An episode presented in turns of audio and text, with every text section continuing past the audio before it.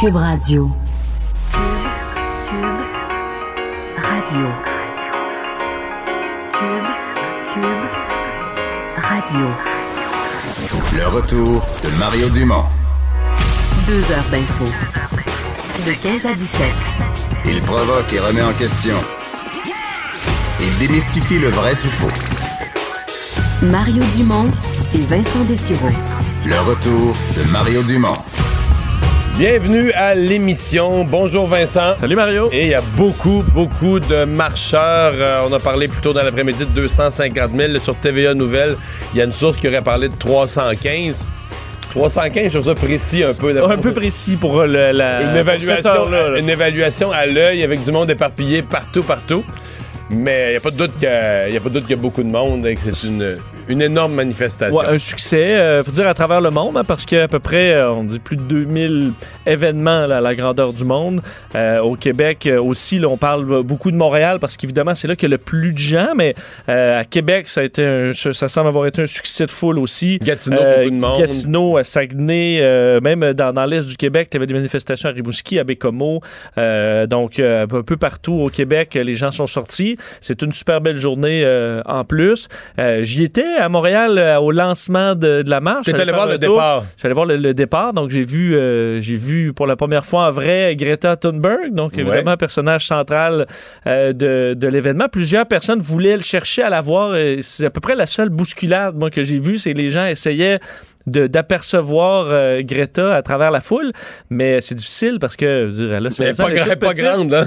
Mais elle est entourée de beaucoup, beaucoup de sécurité, des gens qui n'ont pas nécessairement l'air de gardiens de sécurité, mais qui sont là clairement pour la protéger. D'ailleurs, je parlais qui avec sont un, petit peu plus grands qu'elle. Qui sont un peu plus grands qu'elle. D'ailleurs, je parlais avec un, des, euh, des, des, des, des, euh, des, personnels de la, sécurité sur place, puis il me dit il y a quasiment plus de monde autour de Greta qu'autour du, du premier ministre. Là. Alors, il dit approchez-vous pas, vous allez avoir un petit coup, un petit coup de jardin. Parlant d'eux, ceux autour du premier ministre ont dû intervenir. Hein? Oui, effectivement, il y a une intervention euh, entourant le passage de, Justin Trudeau euh, dans les autour de 13 heures. Pas beaucoup d'incidents, mais un, on ne sait pas exactement ce qui s'est passé. On voit sur les images les gardes du corps du premier ministre euh, se lancer sur un manifestant, le maîtriser au sol. Et ensuite, Justin Trudeau a continué. Alors, quelques incidents mineurs, mais rien de, majeur. Alors, pas de casse. Pas de casse. On n'a rien vu, là. Pas de casse, euh, pas de. Jusqu'à maintenant, évidemment, alors que la foule va, euh, va, va, se, s'agglutiner ensemble tout au long de, cette, de cet après-midi. Alors, vous donnez les, les détails, comme de ce qui s'est passé euh, aujourd'hui, entre autres l'arrivée de Greta Thunberg. Évidemment, pour Montréal, c'était une, une, journée importante. Il y a eu des manifestations précédemment, mais évidemment, le, la personne centrale de tout ce mouvement des, est à Montréal aujourd'hui, c'est Greta Thunberg. Elle est arrivée un peu après 10h30, s'est présenté devant les médias pour prononcer un très court discours, se disant particulièrement euh, excité d'être ici. Je vous fais entendre un extrait de Greta Thunberg. There's another global climate strike, and it is very exciting to see the, the pictures and videos from all around the world and to hear from everyone who has been organizing the local strikes that it has been the strikes have been very successful today and uh, I'm, I think it's yet too early yet to have any official numbers, but I guess we will have to see how many turned out. So. Uh, Alors, excusez pour le son, là, c'est le son qu'on avait euh, de, de, de, son oui, passage. C'était un point de presse dans plein air, avec un simple micro dans un parc. Euh. Exact. Alors, on, est, on a le son qu'on nous donne. Elle disait, aujourd'hui, il y a une autre grève mondiale pour le climat. C'est vraiment excitant de voir les photos et vidéos qui viennent de partout dans le monde. D'ailleurs, toute la journée, elle a retweeté euh, des images, des marches un, peu partout. je les ai devant moi, là, au Tibet, au Chili, en Guayaquil, en Équateur, au Bangladesh, à Bologne, en Italie, dans différentes villes de Suède, en à Place de la Catalogne, évidemment à Barcelone. Euh, j'en ai vu en Autriche, je les repasse. C'est à New Delhi. On parle de 2800, tu disais, euh, un peu partout dans le monde. 2800 événements euh, distincts partout dans le monde, plus ou moins gros. J'ai vu une petite marche à l'île de Pâques. Ah, oui, ils sont... Ils sont quelques-uns. oui, c'est ça. Ils sont quelques-uns. Euh, évidemment, pour Montréal, les, les problèmes de, de, ça fait logistique et de circulation sont quand même très importants. On est en pleine heure de pointe. Mais, mais, et le secteur, ouais, secteur gigantesque est fermé. La curiosité, c'est qu'ils ont mis comme point de départ de la marche un endroit où le métro se rend pas. Mais en tout cas, c'est quand même proche et loin à la fois, mais c'est pas proche, pas collé, c'est loin. C'est un bon euh, d- 15 minutes de marche là, du métro le plus près. J'ai trouvé ça curieux, euh, la- le point de départ. D'ailleurs, ça a généré un peu de problèmes logistiques pour l'organisation de la marche parce que euh, moi, je suis arrivé un peu euh, juste avant le début de- de- du mouvement, vers midi. Et c'est que le flot de gens, évidemment, la majorité des gens arrivent par le métro. C'est ce qui est le plus efficace. Les gens arrivaient par le métro, euh, Place des Arts, et là, montaient sur, euh, sur du parc et se retrouvaient face à face avec le début de la marche qui n'était pas parti Qui encore. descendait, elle, sur Qui descendait. Alors là, les organisateurs ont quand même bien géré ça parce qu'ils ont stoppé cette foule-là d'un côté. On fait passer une partie de la, f- de, de la marche avec euh, Greta Thunberg, entre autres, et ensuite on, on laissait euh, le reste derrière pour que le groupe qui attendait puisse s'incruster tranquillement. Alors on a fait ce qu'on a pu, mais logistiquement, c'était peut-être pas l'idéal. Ça fait que les gens avaient à marcher un 20 minutes pour se rendre au point où ils allaient se rendre de toute façon euh, avec la marche. Puis je voyais un peu de confusion dans le métro parce que y a des gens qui sortaient à Berry-UQAM avec leur pancarte, il y a des gens qui sortaient à tous les arrêts sans trop savoir exactement tel- où le meilleur endroit pour, euh, pour débarquer. Les gens dans le métro et le- les conducteurs avisaient que c'était le bon endroit pour débarquer, mais euh, l'itinéraire a été fourni aux autorités pour leur permettre de planifier euh, la, la- la fermeture de rue. On ne l'a pas donné au grand public pour des raisons de, de sécurité. Euh, donc, à compter de midi, ça a été quand même compliqué. Robert Bourassa, le taureau de Bonaventure, euh, donc des secteurs où- qui, qui étaient Des, inacceptables. Des fermetures complètes. Là. 50 lignes d'autobus euh, de Montréal qui sont touchées. Alors, euh, évidemment, pour le retour à la maison euh, des, des Montréalais, ce sera probablement plus, euh, plus difficile. Et pendant un certain temps, parce que euh, là, on arrive à la fin de cette marche, entre 16 et 17 heures, ce sera le discours des organisateurs et le, le discours de Greta Thunberg. On pourra l'écouter probablement dans, durant l'émission.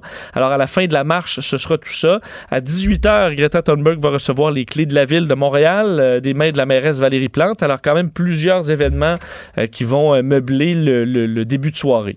Et tout ça, que- oui, vas-y. dans ce parlais d'atmosphère, parce que je- à travers les réseaux sociaux, on voit les gens mettre leurs photos et euh, tout le monde a l'air heureux. là. Je veux dire, les députés de, de tous les partis, de toutes les couleurs, euh, des artistes, tout le monde a un peu le même, euh, la- le même sentiment qu'il y a une belle ambiance, que ça se passe bien. Et même le ministre de la CAQ, le ministre de l'Environnement, qu'on avait dit pas bienvenu, a tweeté il y a quelques minutes. Bravo aux organisateurs de la marche pour le climat, le sommeil, le soleil, pardon, et de la partie. L'ambiance ne pourrait être plus agréable avec des Ouais. photos. Donc, il semble que Mais c'est sûr que pour lui, c'est parce que les gens ne le reconnaissent pas. Là. Non, mais c'est vrai. Pas un visage. Il y a- dire, il y a de tu- ça, Tu mets Andrew Scheer euh, dans la place ou tu mets François Legault, euh, il va avoir un chemin Ouais. plus difficile que, que. M. Charette. Mais ce que je veux dire, c'est que de façon générale, là, ça semble. Il y a personne qui, qui a l'air d'avoir des points. Euh, des points négatifs, là, tu sais, ou une atmosphère négative, là, ça semble se passer. De ce que j'ai vu pour avoir marché un bout de temps, euh, c'était très positif. Les policiers aussi étaient très euh, souriants, euh, relax, ne cherchaient pas la confrontation. Les seules bousculades que j'ai vues, c'est des jeunes qui essayaient de pousser pour aller voir Greta Thunberg. c'est ce là, que tu nous puis qui couraient un peu. Là, ça, bon, je, je- c'est un peu, un peu déplacé. Euh, tout ça a commencé, entre autres, par une rencontre euh, au sommet.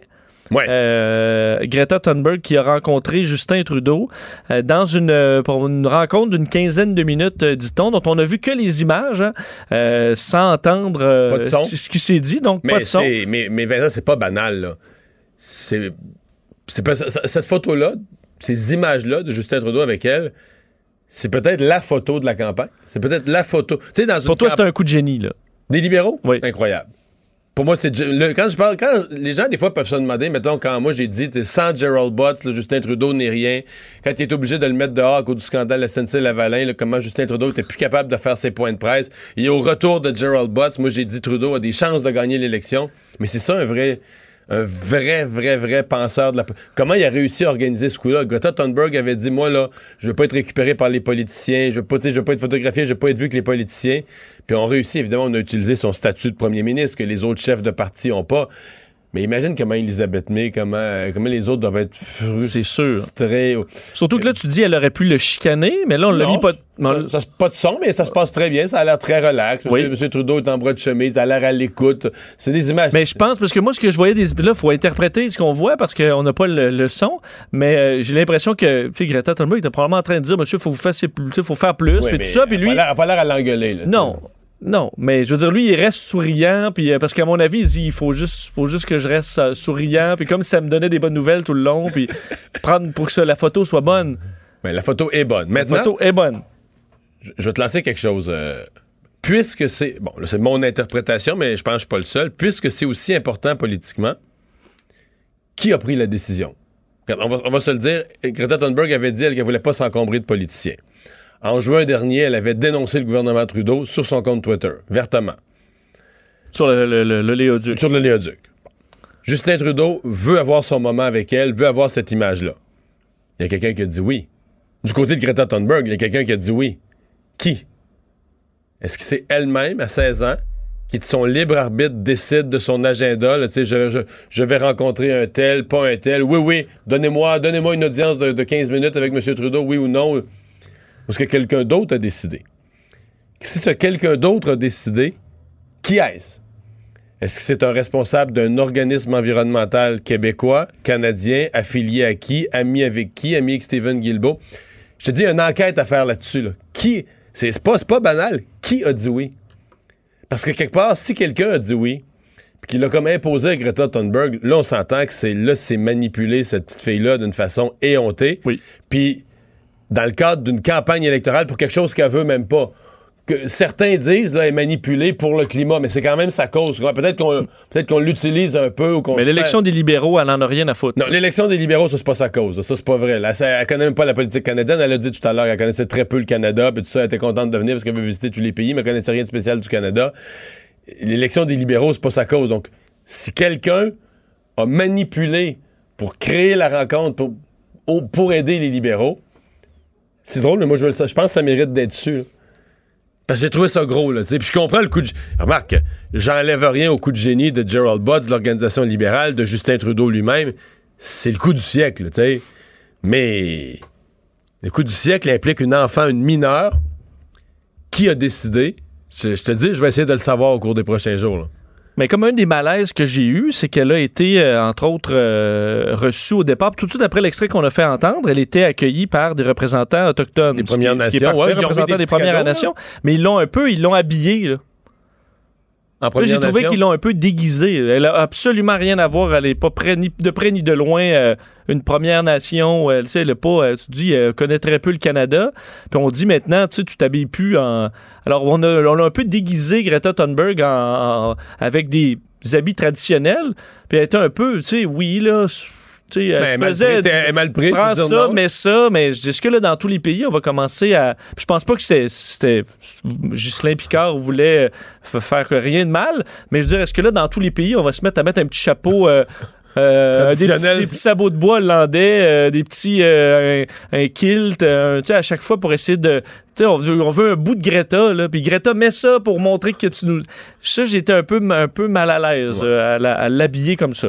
Ça veut dire que M. Trudeau a quand même profité de la journée pour faire une annonce. Oui, annonce euh, qui, euh, bon, dans, dans le cadre de cette journée, euh, évidemment, le chef libéral qui s'est engagé à planter des arbres, planter 2 milliards d'arbres sur une période de 10 ans euh, pour veiller à la protection de notre environnement. Alors, selon lui, ça réduirait les émissions d'environ? 2 milliards. 2 milliards, ouais, c'est pas millions. J'ai-tu Deux- dit millions?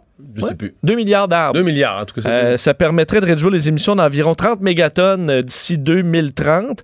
Euh, créer des emplois saisonniers aussi, comme tu as, fait à une certaine époque. Non, j'ai pas fait ça, j'ai pas planté, moi. Non, mais je sais, mais tu. Je veux dire, C'est de l'inventaire de régénération. ça vient avec. Ça vient avec, c'est ça. Alors, je, je dis que je faisais le suivi deux ans après les plantations.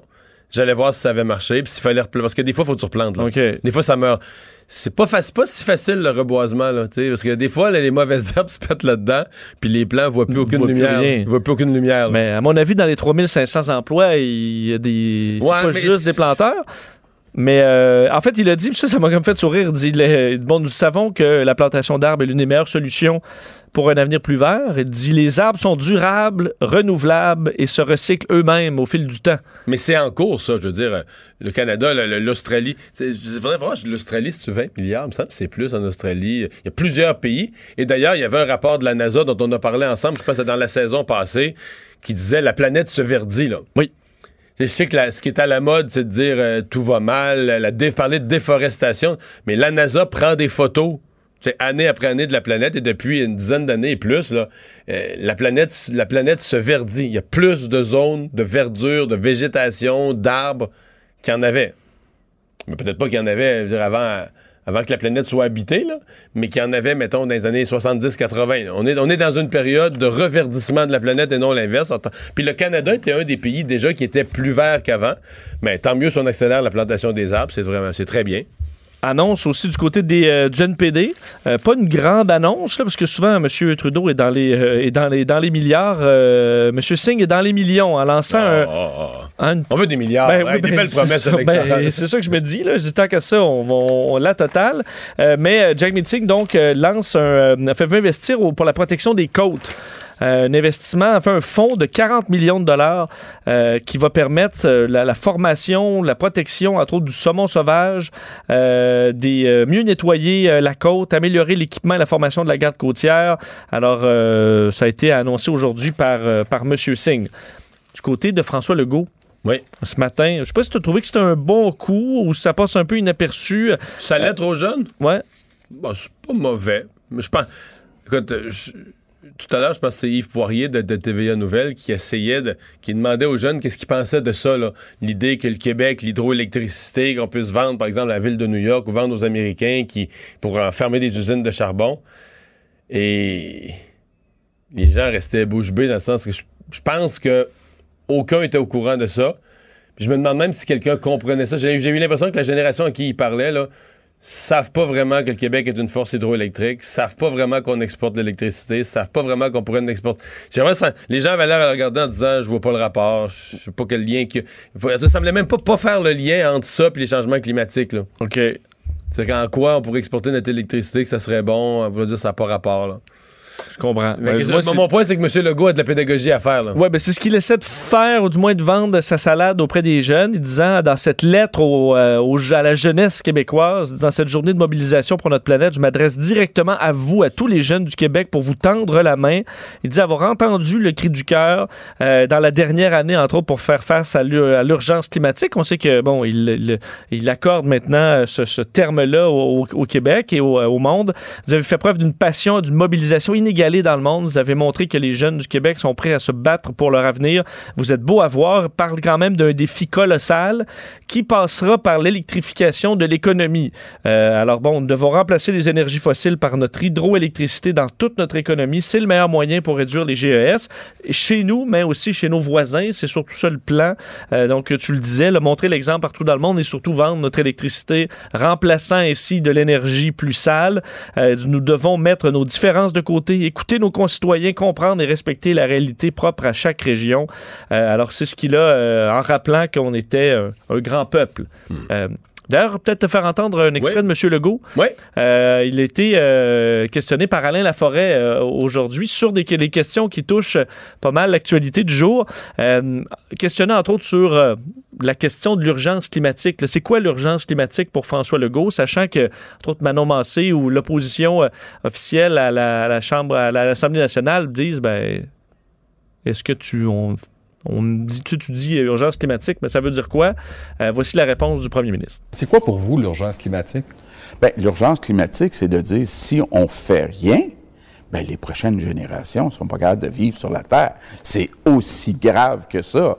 Et puis, comment on y arrive? Ben, en réduisant les GES. Une autre chose que j'essaie de faire aussi, c'est de convaincre mes voisins de remplacer des euh, centrales au gaz, au charbon, par de l'hydroélectricité. Et il a été questionné sur euh, un des dossiers chauds qui est souvent ramené par euh, euh, les, ben, entre autres, par Québec solidaire, le troisième lien à Québec. Est-ce que ça va contre ce discours-là de l'urgence climatique?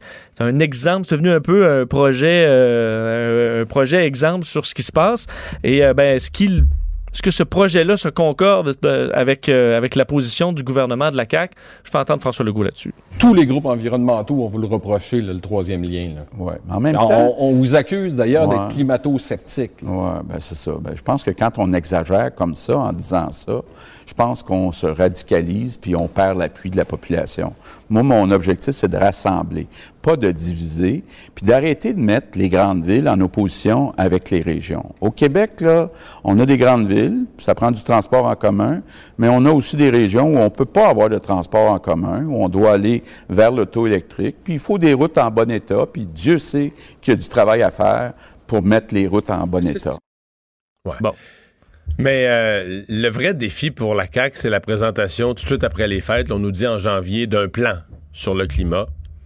Et euh, c'est c'est là qu'ils vont être jugés. Là. Ben, On sait déjà que l'op- l'opposition, l'opposition la plus radicale va dire c'est pas suffisant. Mais est-ce que c'est un plan analysé par des experts? Est-ce que c'est un plan qui est crédible pour atteindre la cible, ce qui, ce qui est prévu pour 2030, là, réduire nos émissions de 37,5% Est-ce que c'est un plan qui est crédible pour y arriver? Mais- Moi, je pense que c'est ça le vrai test. Mais est-ce que, parce que si la CAQ arrive avec quelque chose, puis c'est sûr qu'on va dire c'est pas assez, mais est-ce qu'on, est-ce qu'à date un parti, même euh, trouver Ben, une solution qui va nous amener à ce que ce chiffre-là devienne réalité? Ben moi, je suis. euh, comme c'est un sujet qui, qui m'intéresse, mais où je suis quand même un peu. euh, déçu du manque de concret souvent. J'ai l'impression qu'on j'ai l'impression que c'est trop facile de dire ah moi on va réduire de 40 puis là l'autre partie non non moi je vais réduire de 50 Je suis meilleur- 55. Je suis 55%, je suis meilleur que toi puis tu dis ouais mais là euh, tu, tu dis que tu vas en faire euh, 50 plutôt que 40 mais euh, le 40 on sait même pas comment on va le faire là. Et, et ce matin, j'ai fait l'exercice, j'avais Manon Massé, comme celle qui parle le plus d'environnement à l'Assemblée nationale. Puis plutôt que de poser toutes sortes de questions sur toutes sortes de sujets liés à l'environnement, j'ai vraiment fait l'exercice. de- Elle, elle veut réduire elle- le 37,5 du Québec, elle dit c'est pas assez. là. Réduire de 37,5% de nos émissions pour 2030, elle dit ça c'est pas assez. Moi, je trouve que c'est déjà énorme là, comme défi, mais elle a dit qu'il faut les réduire de 50% Ça, ça veut dire que d'ici 2027-2028, il faudrait avoir fait là, des montagnes de gestes, de gestes énormes pour réduire de 50% tout ce qu'on produit. C'est demain d'émissions. 2027, là. Ben oui, l'année 2019 arrive à sa fin. Là. Mais si tu construis un nouveau tramway, un nouveau transport en commun, et ça prend 4-5 ans avant qu'il entre en service. Anyway. Puis franchement, essayé de repasser point par point. là, le transport, les camions, le transport par auto, l'aviation, euh, les industries, les alumineries, là, tout découpé. dire, mais, parce que dans chacun des secteurs, il faut que tu fasses des pas de géant. J'en sors avec l'idée qu'il n'y a pas vraiment un... Ben, pas de plan. Ben, moi, je l'ai écouté, ton entrevue, Ouais. puis j'étais euh, secoué. Entre autres, sur le transport aérien, là, tu poses la question, il faut, c'est une grande partie euh, du problème, puis euh, une- là où on peut avoir un effet quand même en supprimant des voyages, tu as quand même un gros effet sur Mais parce ton que, on veut- parce que le politicien veut pas dire ça aux gens. Là. Oui, mais là, parce que Manon Massé parlait, euh, elle n'a pas dit qu'il fallait réduire, elle dit, ben, il faut, on peut pas, on peut pas Elle dit qu'il faut réduire le nombre de vols, mais elle va pas dire comment. Ben, Non. Comment, comment tu, comment Comment tu fais, fais? ça? Faut que tu montes le billet. Si tu veux que les. Écoute, la loi de les fait de la de demande. combien? Oui. Ben, mettons, tu, mettons, mets une taxe de 100 ces billets d'avion. Là, tu vas avoir un effet. Là. Oui, ça, elle t'a pas dit oui. Non, elle dit non, elle pas ça. Et là, elle a parlé, elle m'a demandé des biocarburants. Mais là, les biocarburants, on est très loin de. De toute façon, à la question, est-ce que les biocarburants, c'est la solution? On est très loin de là. On sait même pas si ça fait partie de la solution, parce qu'entre autres, tu te souviens, avec l'éthanol, on utilise des champs. Les champs Des agricoles, pour- plutôt que de produire de la nourriture, on produit. On euh, fait du, du carburant, c'est une drôle d'idée. Et euh, les avions, je pense pas qu'elle, je pense qu'elle sous-estime à quel point ça consomme des avions pour penser que ça peut voler au biocarburant. Euh, surtout sachant ce qui s'en vient en 2030, là, on sait déjà les avions qui vont voler, c'est les mêmes avions qu'aujourd'hui, modifiés très légèrement. Il n'y aura pas de révolution euh, dans, ce milieu-là euh, grandiose. Mais c'est parce que moi, je suis un type qui est. pense que c'est ça mon problème avec le dossier des changements climatiques. Je suis un type trop terre à terre, trop réaliste. Je suis pas capable d'entendre ça, des généralités. On va réduire de 50% mais moi, tout de suite, la question qui me vient, c'est Ah oui, on coupe quoi? Mais surtout que euh, Québec solidaire disent on en a assez des chiffres qui.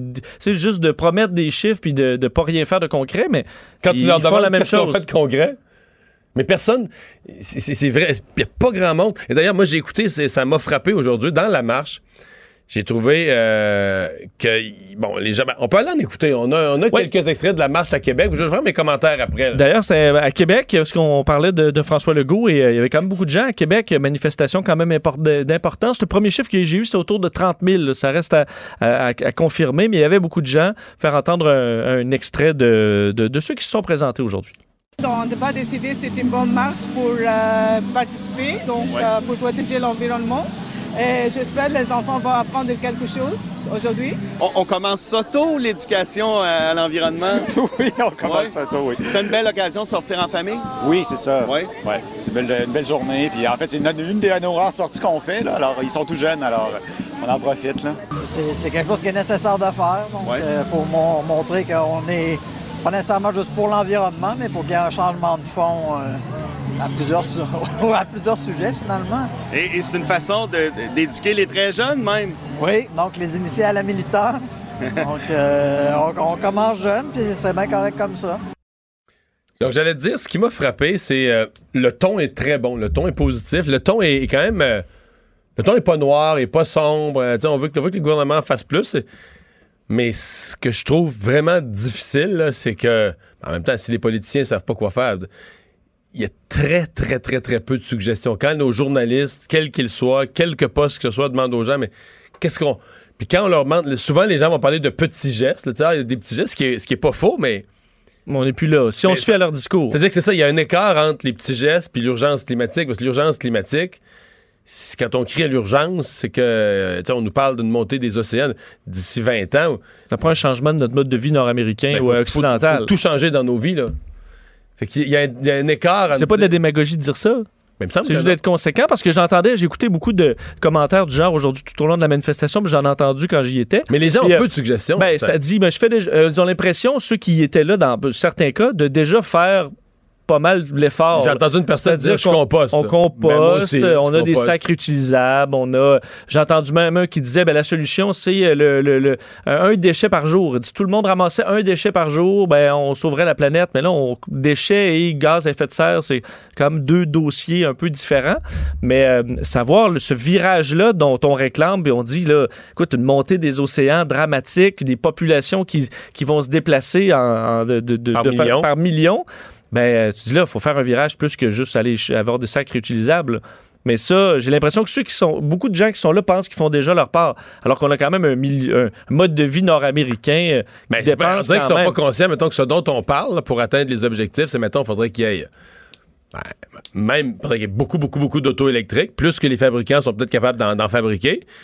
Mais un petit, mettons, 30% de moins d'auto tout court. euh, On climatise beaucoup moins. euh, 50% de moins de l'été, climat- La on- climatisation, c'est une chose à arrêter, évidemment. Oui. Les- on- Ceux qui se climatisent ça à 21 tout l'été, c'est- fenêtres. c'est fini. On, On ouvre les on ouvrira les fenêtres. Il faut chauffer à Mais est-ce qu'on est 18, prêt à ça? 18-19. C'est moi, je suis pas sûr que les gens sont prêts à ça. Parce qu'on vit avec un confort nord-américain, on vit avec un- Fait qu'on est, on est dans on est pogné collectivement dans une grosse, grosse, grosse, grosse contradiction, puis... Bon, euh, Parce que les, les gens de, de l'UCAM qui étaient là hier, quand on leur a parlé des, des vols, est-ce que vous allez voyager moins? Ils disaient, ben, c'est une caricature. Une caricature de quoi? Mais quand même, est-ce que vous faites. S'il y a vraiment. Une des façons de faire avoir un impact, c'est de dire, ben, j'irai pas euh, faire mon voyage en Indonésie, là, avec mon, mon sac à dos. C'est parce que les conséquences sont. Mettons que les Québécois disaient, nous, au nom de la planète, on va plus dans le sud. Je dirais, c'est trop niaiseux juste pour une semaine au soleil. là, on fait plus. C'est un comportement qu'on ne fait plus. Mais là, c'est parce que, t'imagines-tu la pauvreté en République dominicaine avec la- l'ampleur de la récession, si, les- tous les Québécois étaient solidaires de dire au nom de l'environnement, là, fait que euh, les avions, bon, t'arrêtes t'arrêtes dans l'industrie touristique, euh, mais bon, tant pis, là. Mais là-bas, t'aurais. C'est que tout le mode de vie est organisé d'une certaine façon. Puis je suis peut-être trop rationnel, mais quand on parle de changer tout ce mode de vie, on dirait que je vois toutes les conséquences, puis je me dis, OK, on y a bien pensé, on est prêt à ça, là, on pèse, on- comme, comme ils disent notre gang ici déjà, on pèse supplé, là. Oui, puis puis même, tu dis pas que t'es contre, tu dis, il faut pas le savoir. C'est quoi qu'il y a à faire? Je veux le savoir. C'est ça. Puis là où je viens encore plus allergique, évidemment, c'est du côté politique, parce que je me dis, c'est trop beau, là.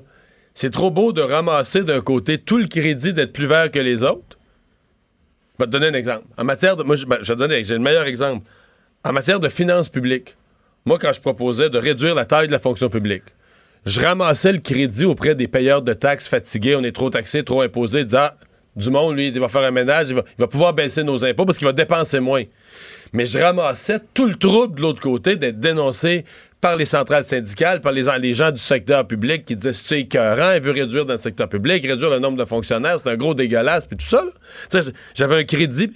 Mais là, c'est comme si c'était une classe politique qui ramasse tout le crédit d'un d'un discours environnemental très, très, très généreux, mais qui n'a pas comme le côté négatif de dire, ben là, hey, gang, là, on... À On va faire on, de quoi? à soir, on se met autour de la table pour le Ben. souper, puis on trouve des solutions. Là. On voyage moins, moins d'auto, moins de ci, moins de ça. Justin Trudeau est le meilleur exemple de ça aujourd'hui. Parce que là, il se retrouve avec un, un- un bilan GES très mauvais et il, en quelque sorte, hijack une manifestation parce qu'il se retrouve, il a besoin d'être là entouré de Mais il y a le 70 gardes du corps parce que tout le monde va l'insulter sinon. Mais Donc, il y a en quelque seul, sorte, il y a tu le seul prends- au Canada qui va avoir une photo de Greta Thunberg. C'est ça. Je veux dire, il prend de force une manifestation où il n'est pas invité. C'est un message qui est lancé aux politiciens de faire de quoi en disant vous en faites pas assez, puis lui s'en va là protéger de ses gardes du corps parce que justement, sinon, il va se faire invectiver. Ceci dit, je résume. C'est un choc pour la société québécoise et canadienne. L'ampleur de la manifestation laisse une trace qui marque tout le monde, sur des changements de comportement et tout ça. Est-ce qu'on aura le courage de parler des vraies choses, mettre les vrais choix sur la table, c'est euh, à discuter. Il y a d'autres nouvelles, il faut qu'on les passe vite, mais une fermeture majeure dans la région de Québec, une entreprise très, très en vue, j'oserais dire très prestigieuse, mais là, qui va mettre pas mal de monde à pied. Oui, Louis Garneau euh, ferme son unité de production textile à Saint-Augustin de Desmaures. Euh, ça fait 36 ans que ça existe en raison de difficultés de recrutement. C'est ce qu'on pointe du doigt chez Louis Garneau. Le, groupe compte près de 400 employés, mais ça toucherait cette fermeture 46 personnes qui perdraient leur emploi. Euh, on sait que le siège social est toujours à Saint-Augustin euh, dans la région de Québec. Euh, Louis Garneau, euh, le président, par voie de communiqué, a dit c'est ici que l'entreprise a vu le jour. C'est une décision qui a été très difficile à prendre. On a pris le temps de bien regarder toutes les options, mais malgré tous nos efforts, il a fallu se rendre à l'évidence. Nous sommes malheureusement confrontés à la fin d'un modèle d'affaires dans un contexte de pénurie de main-d'œuvre grandissant. Euh, on explique euh, donc aux, médias également que euh, les, euh, les employés euh, mis à pied vont profiter d'un système de soutien quand même qui leur offrira un accompagnement dans la recherche de, de nouveaux emplois. Alors, euh, le groupe Garneau qui vend quand même dans plus de 40 pays euh, dans le monde depuis euh, donc peu- plus d'une trentaine d'années. Est-ce qu'il y a quand même un choix de Hey. un choix de journée? Parce qu'il faut que je te compte ça. ce matin, au bureau, il y a quelqu'un qui travaille à- dans, dans l'équipe à LCN, mais pas, pas, pas, devant, la, pas devant la caméra, là, qui travaille en arrière-scène et tout ça, qui, qui fait une joke en disant, en tout cas, si tu as une mauvaise nouvelle à annoncer, c'est le temps de la passer aujourd'hui. Et moi, j'y réponds du tac au tac, genre une fermeture d'usine, là. Tu avais dit ça ce matin avant de voir ça? Ouais, ben, à 7h30 ce matin, là. Trop, vraiment tôt, là. Puis là, comme je finis mon émission à midi, là, tu sais, là, je rentre sur mon- parce que la nouvelle est arrivée vers 11h, mais tu sais, je, je l'ai pas vu. Là, moi, j'animais le débat des candidats. Comme je finis mon émission, je vois ça, fermeture d'usine. C'est boy, c'est dur de pas penser. À- L'annonce se fait là, en fin d'avant-midi, le jour d'une manifestation qui prend 100% de l'espace dans les médias. Dans plusieurs villes au Québec. Ouais. Dur de penser que c'est totalement un hasard. On va aller à la pause. Dans un instant, on va aller rejoindre notre collègue Madeleine Pilote Côté qui, elle, est en plein milieu de la manifestation. Le retour de Mario Dumont. Pour nous rejoindre en studio, Studio à commercial cube.radio. Appelez ou textez 187 Cube Radio. 1877 827 2346. Alors voilà, grande manifestation. Les chiffres continuent à circuler sur les réseaux sociaux. Il y a une évaluation de la ville, il y a une évaluation de la police. Ça tourne tout autour de entre 250 et même jusqu'à plus de 300 000 personnes à Montréal. Il y a Madeleine Pilote Côté, chroniqueuse du Journal de Montréal, euh, qui collabore ici à Cube et qui est au milieu de la manifestation. Bonjour Madeleine. Bonjour Mario, oui effectivement, je suis directement dans les festivités là. OK. À quel, à quel endroit? T'es au début, à la fin? T'es à quel endroit présentement? Ben, en fait, je suis au grand rassemblement là, au coin des rues Robert Bourassa et Wellington. C'est là qu'il va y avoir la scène et qu'il va y avoir le discours de Greta là, dans quelques temps. OK. Et il y, a- il y a beaucoup de monde. En fait, est-ce que tous les marcheurs euh, se sont rendus jusqu'à. Parce que ça, c'est comme la fin de la marche. Est-ce qu'il y en a qui, ont, qui se sont dispersés en cours de route ou tout le monde s'est vraiment rendu jusqu'à la fin? Ben, en fait, il y a encore des gens là, qui sont en train de se rendre au point de rassemblement. Donc, j'ai l'impression qu'effectivement, pas mal toute la manif va se, va se retrouver ici, la manifestation. Mais euh, effectivement, je vois que des gens commençaient à quitter, là, peut-être euh, dans le but de pouvoir revenir chez eux à soir, parce que il y a beaucoup de gens ici. Là, j'entendais tantôt le porte-parole de la planète s'invite au Parlement qui parlait sur scène et qui estimait à 500 000 personnes, les gens à Montréal, pour la manifestation d'aujourd'hui. Oh, oh, OK. Ça, c'est un peu en haut de ce que les autorités, police ou villes euh, ont, euh, ont estimé. Donc, les organisateurs parlent de jusqu'à un demi-million. Euh, qu'est-ce que les gens, qu'est-ce que les gens autour de toi disent? T'as placoté avec des gens sur leur, leur motivation, les raisons de marcher, leur fierté d'être là. Qu'est-ce que les gens racontent? Oui, euh, effectivement. Donc, j'ai réalisé un vox pop en début de manifestation et ma question, c'est je, je, me, je me demandais que faites-vous de mal pour l'environnement? Vous, quelle action vous comptez prendre personnellement pour aider la planète? Parce qu'on le sait a des mouvements comme ça, là, avec euh, des fois 500 000 personnes ou 300 000, euh, comme diraient les autorités. Euh, on prend pas oui à un mouvement, mais il faut aussi avoir des actions qu'on prend euh, personnellement hein, pour aider la planète. Et donc, euh, ce qu'on me dit par rapport à ça, ce qui revenait souvent, c'était de réduire l'avion.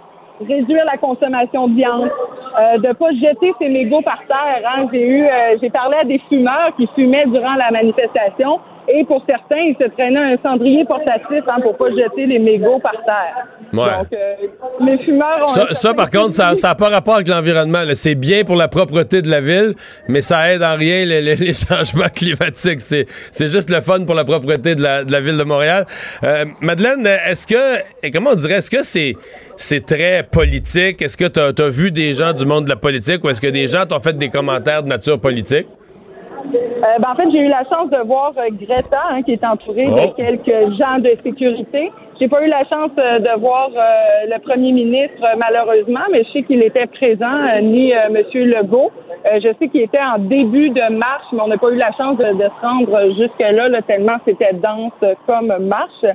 Et dans le fond, là, ce que je vois ici, ce que je perçois, là, c'est des gens très excités. À chaque fois qu'on qu'on prononce le nom de Greta Thunberg, la foule s'exclame. Donc, euh, je pense que c'est vraiment, ça va vraiment être ça le point culminant de toute cette manifestation-là. Ça va être le discours qui va avoir lieu vers 16 heures de la jeune militante suédoise Greta Thunberg. Ce qui se ressort partout, c'est parce qu'il y avait quand même, quand il y a autant de monde, on a toujours un petit peu ces craintes que, des casseurs s'infiltrent, même s'ils sont minoritaires et qui sont, ils font pas partie de l'organisation, mais ils viennent gâcher la sauce. Mais là, il, il semble y avoir rien de ça, pas de violence, tout le monde de bonne humeur. Euh, Est-ce que tu as vu, toi, quelque accro que ce soit? Non, euh, du tout, du tout. On se sent super en sécurité ici, même comparativement à celle, euh, la manifestation pour le climat qu'il y avait eu le 15 mars. Je dirais que cette manifestation-là, aujourd'hui, est beaucoup plus calme. En fait, on a des gens de tous les âges. Hein. Celle du 15 mars, c'était majoritairement des jeunes.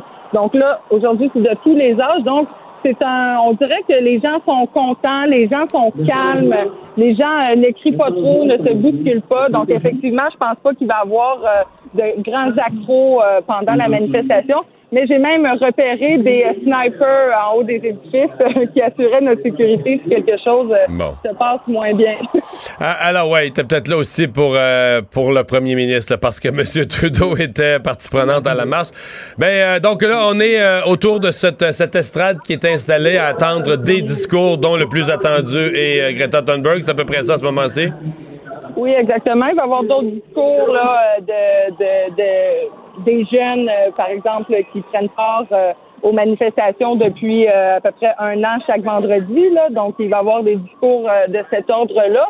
Et euh, mais c'est ça qu'on attend là vraiment là, c'est le monde meurt d'impatience de voir Greta Thunberg et euh, c'est drôle de la voir en vrai. euh, c'est, c'est comme ce personnage-là mythique qui vient nous rendre visite à Montréal parce qu'elle était à New York quand elle a décidé de nous rendre visite suite à la manifestation qu'il y avait eu le 15 mars et qui l'avait beaucoup impressionné elle-même, Greta Thunberg, qui en faisait chaque vendredi depuis un an à peu près. Et donc, elle a vraiment impressionné à quel point les Montréalais étaient impliqués, les Québécois étaient impliqués dans cette cause-là. C'est pour ça qu'elle a décidé là, de ve- venir nous voir, de venir nous rendre visite à Montréal et de marcher avec nous. Et euh, ce que j'ai entendu dire aussi, c'est que dans la dernière semaine, il y a eu plusieurs manifestations de ce genre partout dans le monde là, pour le climat.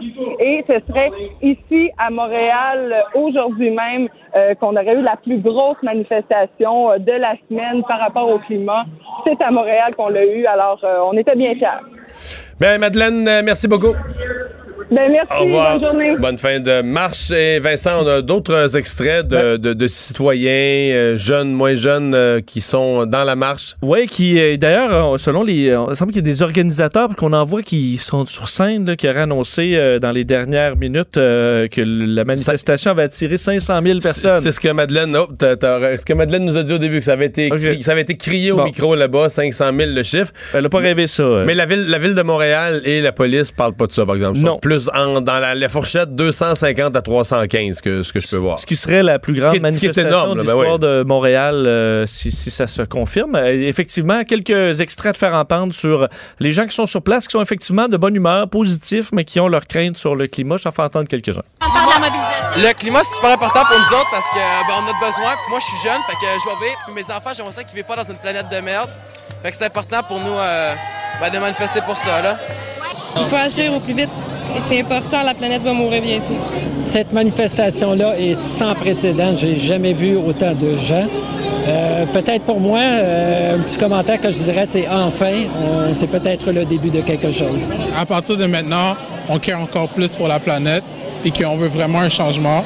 Contrairement aux autres années, je pense que des personnes voulaient un changement, mais ils n'avaient pas encore trouvé euh, la façon de le, le montrer ou ils n'avaient pas eu la motivation de le montrer. Mais cette année, tout le monde est venu ensemble, puis c'est vraiment, c'est vraiment génial. Ah, voilà, donc euh, des citoyens qui, qui participent. Il y en a quand même une qui dit la planète va mourir bientôt. Oui, ça. c'est c'est parce que c'est. Tu peux pas dire que tu fais tout ça pour écouter la science puis dire quelque chose de. Toute la science dit que ça arrivera pas, là. Clairement, là. C'est qu'il y a un réchauffement, ça vient avec des risques, des montées des eaux, des villages côtiers qui pourraient, que ça pourrait mettre en difficulté. Mais C'est le bouleversement, puis notre incapacité à s'adapter à ces bouleversements-là, qui met la nature s'est adaptée à- au bouleversement. Puis il y a eu. Je, suis en train de lire un livre, là, une brique de, de- de quasiment 2000 pages sur l'histoire du monde et les, les civilisations là, depuis la, la préhistoire, mais c'est c'est que ça des changements climatiques. Celui-là, c'est qu'on. La crainte, c'est qu'on est installé, on a un mode de vie, puis on se dit l'activité humaine, tu sais, l'activité humaine, qui a eu plein d'extraordinaires bénéfices. C'est-à-dire la, la mortalité infantile est en chute libre. C'est extraordinaire. La mortalité infantile a coupé de moitié dans la plupart des pays d'Afrique. Il y a vraiment des progrès. La médecine, l'accès à l'école. Tu sais, le, le 20e siècle, malgré les deux guerres, était un siècle de progrès extraordinaire pour la condition humaine, mais l'énergie que ça prenait pour faire toutes ces améliorations-là, on l'a fait avec une source qui s'appelle les hydrocarbures. Puis là, on se rend compte que ça a une conséquence sur le climat. Donc, si on a des changements climatiques liés à l'activité humaine, on se dit là, wow, il faut, faut revenir là-dessus. il faut, faut... Mais il n'y a personne. c'est- c'est fait- c'est- ça, me fait, ça me rend comme triste de penser qu'il y a des gens, mais je pense qu'ils sont sincères, ils pensent que la planète va mourir. Mais tu dis, C'est c'est davantage, nous, la survie euh, de notre société et de l'humain là, à Tel travers qu'on le vit. monde, tel qu'on vit, qui, est en, qui, qui pourrait être en péril plus que la nature. là. La nature va... euh, mais la planète va pas mourir. Il y a de la biodiversité à certains endroits, puis ça peut prendre, tu sais, euh, des espèces qui disparaissent, euh, ça prend, une- écoute, le, le temps qu'il y a une diversité qui se recrée, c'est des millions et des millions d'années. Euh, ça, c'est, ça mérite Hmm. d'être, protégé, mais ce que la planète entière, ce sera pas la planète Mars dans, dans 20 ans. Là. Non, je pense pas. Euh, merci Vincent. On va aller à la pause. Après ceci, JC et les sports. Mario Dumont et Vincent Dessureau. Le retour de Mario Dumont. Après l'avoir lu et regardé, il était temps de l'écouter. Cube Radio. C'est le moment de notre segment de sport. Euh, JC, bonjour. Comment ça va, les gars? Ben, c'est moi, ça va bien, là. J'étais trop pessimiste avec Ben oui. mes Eagles. Pas mal pessimiste, 48 à 3. Mais écoute. non, mais qu'est-ce qui s'est passé? mais- Je veux dire, ils, Ben, ils il ont, s'est- ils il ont s'est bondi. passé que- ben, il s'est passé qu'il y a eu une tentative d'assassinat en commençant et ça a donné le ton au match. Tu sais, t'es un des grands partisans des Eagles de Philadelphie à Montréal et tu, tu te documentes beaucoup. Tu as donc vu la littérature autour de l'équipe depuis les deux dernières défaites. Le club est 1-2. Il y a une pression épouvantable. On dit notamment notre défensive, celle qui nous a propulsés jusqu'au match du Super Bowl, ne fait pas le travail. On met plus de pression sur le corps adverse. Notre front seven n'est pas bon. Et là, hier, Derek de Savage, c'est son surnom, Barnett, sur la première séquence à l'attaque des Packers, attente littéralement la vie de Jamal Williams, demi-offensif, alors que celui-ci est déjà maîtrisé. Alors, il n'attend que le sifflet de l'arbitre pour qu'on se lâche. Et de Savage arrive avec une swing de 50 pieds, le frappe directement à la tête. Williams tombe inconscient au sol. De longues minutes passent. Il quitte sur brancard, en ambulance. Euh, et Barnett reçoit le crédit d'une pénalité de 15 verges pour unnecessary roughness, donc rudesse inutile ou excessive. Euh, mais pas plus que ça. Il n'est pas expulsé. La NFL, Mario, se couvre de ridicule. Et puis, je dis pas que ceci explique cela, mais quelque part, ça a donné le ton. C'est comme si, dans ce sport du- d'une Ben, extrême violence ça- du football, ça a ça a lancé. Ça n'a Oui. pas donné le ton tant que ça parce que je veux dire, dans les minutes qui ont suivi, c'est les Packers qui ont fait tous les points 10 à 0. là. Les, ça leur a donné les Packers, au contraire, le momentum. Là. Euh, le momentum de façon courte, c'est-à-dire en réaction immédiate. La pénalité de 15 verges leur a conféré l'équivalent d'un premier essai. Ils sont allés marquer rapidement un majeur là-dessus. Ils ont marqué les trois points suivants, mais les Eagles sont revenus dans le match lentement mais sûrement. Ils ont repris le rythme et c'est eux à la fin qui gagnent ce match-là contre toute attente, surtout les tiennes. Mais moi, je, tu sais, ceci explique cela, c'est peut-être un peu fort. Mais moi, je pense que ultimement, tu sais, ça donne le ton. L'attaque au sol de Green Bay est déjà ordinaire. Là, tu perds Jamal Williams. Ça a été épouvantable. Alors, c'est- il devenait tellement prévisible. C'est-à-dire que Rodgers était contraint de mettre le ballon dans les airs trop souvent. Alors, dans le game clock management, là, là je parle en chinois, je suis désolé, mais dans, le- dans le contrôle du cadran, le contrôle de l'horloge et du temps de possession, puis tout ça, ça conférait un avantage aux Eagles qui, à l'usure, ont fini par gagner le match. Mais tu sais, je- reviens à l'essentiel. Si la NFL ne fait rien, au football collégial américain, dans le seul match entre les Badgers du Wisconsin et les Carcajou du Michigan samedi dernier, je pense qu'il y a quatre joueurs qui ont été expulsés dans le même quart, chaque fois pour des coups à la tête. Et quand tu te fais expulser en deuxième demi, tu es suspendu, tu es expulsé du match, mais tu es suspendu pour la première demi du match suivant, pour qu'on soit sûr que tu passes l'équivalent d'un match complet aux frais. C'est comme ça qu'il faut faire ça. Ça n'a pas de maudit bon sens. Euh, tu vas me parler du Canadien parce que là, c'est le match euh, final des, euh, des, des matchs préparatoires. Ça va se passer demain soir. Est-ce que pour le dernier match des préparatoires, on met sur la glace l'équipe exactement? Est-ce qu'on fait jouer un, un- une- un vrai match préparatoire à la vraie équipe qui va amorcer la saison quelques jours plus tard?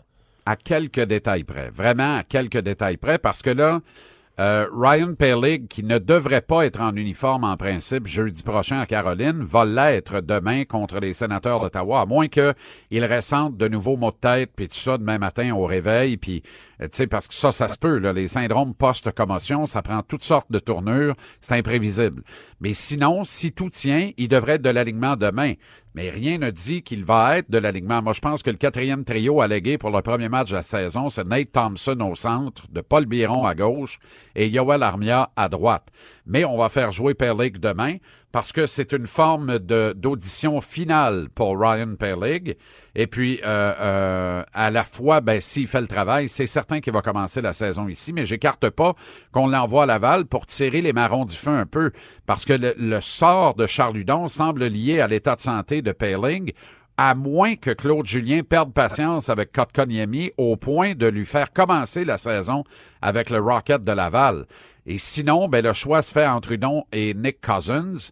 Les deux ont obtenu un contrat à un seul volet au cours de l'été, mais j'ai l'impression que Cousins est beaucoup plus dans la palette du coach. Quand tu écoutes les commentaires de Julien sur Cousins et de Julien sur Hudon, il est pas mal, il sort l'encensoir pas mal plus facilement avec Cousins qu'avec Charles Hudon. Alors, on va voir ce que ça va donner pour Perlig. Carey Price devrait également obtenir le départ demain, lui qui a eu bien mal à la main un peu plus tôt cette semaine. Mais là, ça va mieux. Là. Et, Jonathan, et Jonathan Drouin, quel est son statut 24 heures après ce point de presse où on, on a dit hier qu'il s'était fait harakiri publiquement, euh, avait Ouais, répondu ouais, bête à- ouais. à, Marc Bergevin et euh, à l'entraîneur. On dirait que tout le monde s'est imposé l'omerta et un calme plat dans ce dossier aujourd'hui. On fait comme si c'était Et- pas arrivé. Ben, quasiment oui. Un peu, quasiment oui. Oui. Je- ben, Mais c'est peut-être la chose à faire. Si tu veux l'échanger, t'es mieux de mon- t'es mieux de pas montrer que tu es en situation de crise à Montréal, puis il faut que tu t'en débarrasses en, en 4-5 jours. Là. Exact. Mais il- encore une fois, il patrouillait le flanc gauche avec Kotkaniemi et Will en entraînement d'aujourd'hui. Qu'on va voir pour la suite. Hmm. Moi, je pense qu'il va jouer le match de samedi, mais je suis pas certain non plus. Mais est-ce qu'il joue le match? La saison ouvre mercredi ou jeudi prochain? Jeudi prochain. Jeudi prochain. Alors, s'il n'est pas échangé, c'est certain qu'il est là. Mais sera-t-il échangé entre le dernier match pré-saison demain et l'ouverture de la campagne jeudi? Ça, c'est, je pense que c'est une question légitime. Je pense que c'est une question légitime. Mais, je tu sais, sais- je sais, on, Oui. va finir par faire un bilan. On va finir par, par mettre bout à bout euh, Subban, Galchenyuk, Pacioretty, Drouin. On va finir. euh, Puis, je dis pas que c'est toute la faute des entraîneurs. Probablement que chacun de ces joueurs-là a eu Subban. Je, je sais pas si je l'ai oublié, mais euh, euh, tu sais, tous ces joueurs-là ont des problèmes d'attitude. Là. Mais à un moment donné, tu te dis comment ça se fait que dans cette équipe, le talent n'a jamais la bonne attitude? C'est une intéressante question parce que, sauf pour Drouin, les trois autres sont partis pour des problèmes liés à l'attitude. Et c'est pas nous qui l'inventons, c'est le GM lui-même qui l'a dit, Marc Bergevin, au bilan il y a deux saisons, après la catastrophe de 2017-2018. là. Il a dit, nous avons un problème grave d'attitude. C'est à la suite de ce bilan-là qu'il a échangé Pacioretty et Galchenyuk dans la saison morte. Et un peu avant ça, il avait échangé évidemment Souban euh, contre les services de Shea Weber. Effectivement, c'est une excellente question. Est-ce qu'à Montréal, le talent pur est synonyme de problème d'attitude? Très intéressante question. J'espère que non. Je risque une réponse. J'espère que non. Parce que sinon, ça va vraiment mal. Et parlant de talent pur, ben il y en a Oh. un qui va être honoré demain dans mon coin de pays. Ce soir, Mario. C'est ce soir. Ah, c'est ce soir. Oui, et on présente toute la cérémonie ainsi que l'intéressant match qui suit, parce que c'est l'Océanique de Rimouski du, du premier choix allégué du prochain encan, Alexis Lafrenière, contre le Phoenix de Sherbrooke du premier choix des Pingouins au dernier encan, Samuel Poulain, qui sera là pour la mise en jeu protocolaire face à Lafrenière. Rondelle qui sera déposée par Sidney Crosby, dont le numéro 87 sera immortalisé dans les hauteurs du euh, Colisée Sun Life de Rimouski ce soir, où il va manquer de place. C'est le plus gros amphithéâtre de ta région, euh, euh, fétiche et favorite, mais il va manquer de place ce soir. Parce que quand il se produit un événement comme ça dans le junior, des gens qui, alors euh, pas encore jeunes parents, tu comprends, étaient de grands partisans de l'équipe, pour X, Y, Z raison, on, peut, on fréquente moins les matchs de l'équipe, mais ils reviennent. Plus personne ne veut manquer un rendez-vous comme ça. Et rappelle-toi, à l'époque de Crosby, il manquait de siège à tous Ouais. les matchs. Mais, mais c'était pas juste le hockey. Euh, Sidney Crosby, je peux te le dire, a laissé dans la, la grande région de Rimouski là, j'enlève même tout ce qu'il a pu faire comme exploit sur la glace puis comme émotion qu'il a donné aux gens par des victoires et des buts gagnants. Le type avait une magnifique attitude, il a appris le français, il était fin avec le monde, avec la famille, la famille qui l'a gardé, on n'a eu que des bons mots pour lui.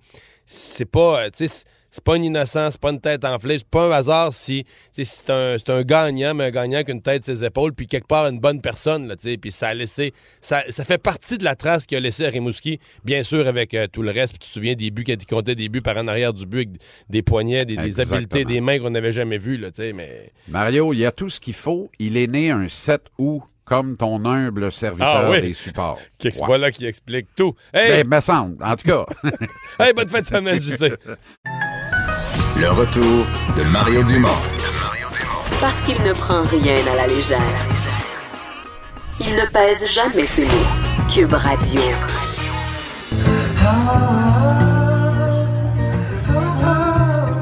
Et si tout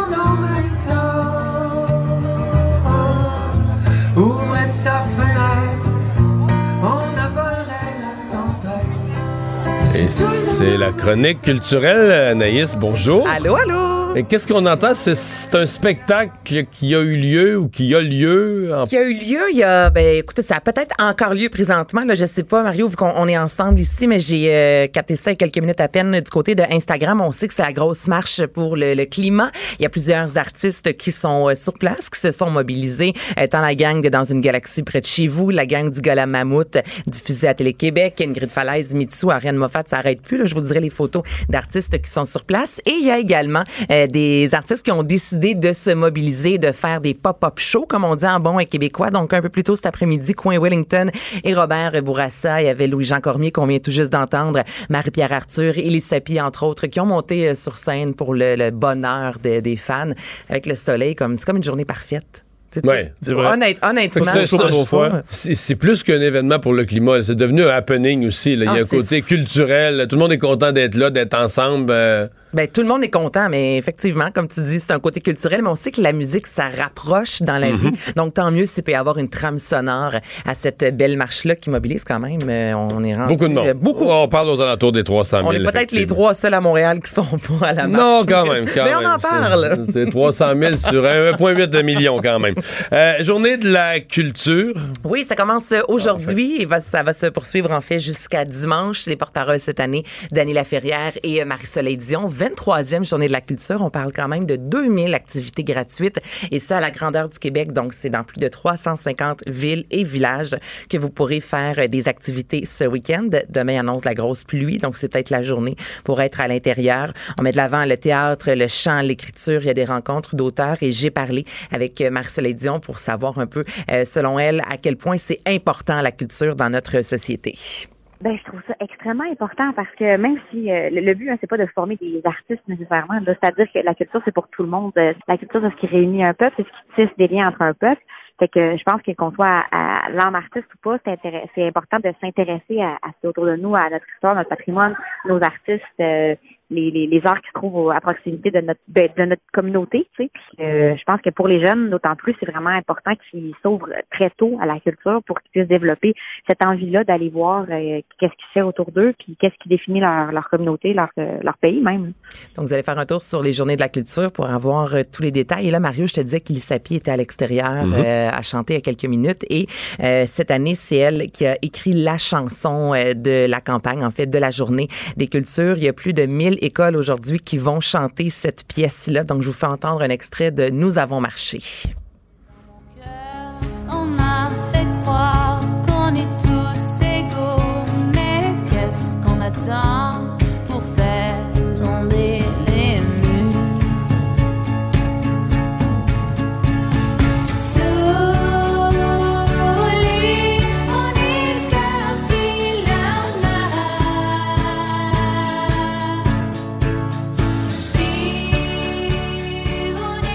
Il y a une chanson thème à chaque année pour les journées de la culture. Ouais, depuis quatre ans. Ah, ouais. Ouais, depuis quatre ans. Et euh, ben là, ça tombe bien. Nous sommes le 27. Nous avons marché le titre de la chanson. C'est la journée, la marche pour le climat. Comme on dit, hein, tout est dans tout. Donc, la culture aujourd'hui, l'environnement euh, sont, euh, sont des très bons À la amis. mode. Et voilà.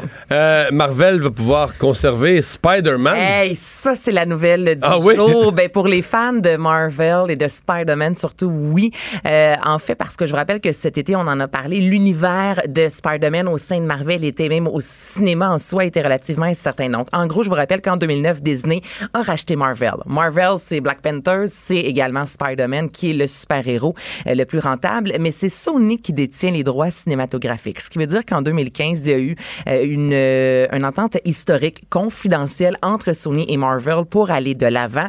Et là, cette année, en raison ben, des sous, le tout avait tombé à l'eau. Donc, c'est pourquoi cet été, on pensait qu'il allait plus avoir de film de Spider-Man. Et finalement, ça a été annoncé aujourd'hui. Le président des studios a annoncé que le troisième film de la série Spider-Man, Les Retrouvailles, sera produit et sera en ondes euh, au mois de juillet euh, en 2021.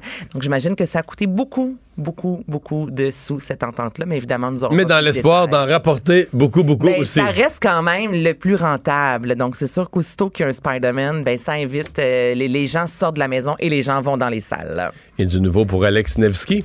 On termine ça, une chanson euh, qui va super bien avec le soleil aujourd'hui. Alors, c'est le premier extrait de son nouvel album qui verra le jour le 8 novembre, Chemin sauvage. Ça s'appelle Mes yeux. C'est pop.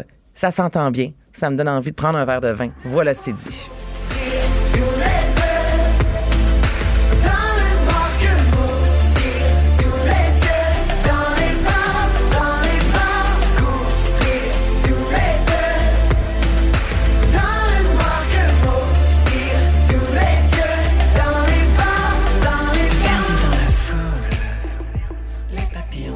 Donc, c'est euh, c'est le premier extrait. D'un album qui verra le jour le 8 novembre. En novembre prochain. Ouais, mes yeux. Donc, euh, ça ça va bien. C'est vendredi. Ça s'écoute bien. Voilà, c'est du pop comme on aime. Ben, on te souhaite une belle fin de semaine, Hey, à ma vous chère. aussi, Merci, messieurs. Anaïs. Salut.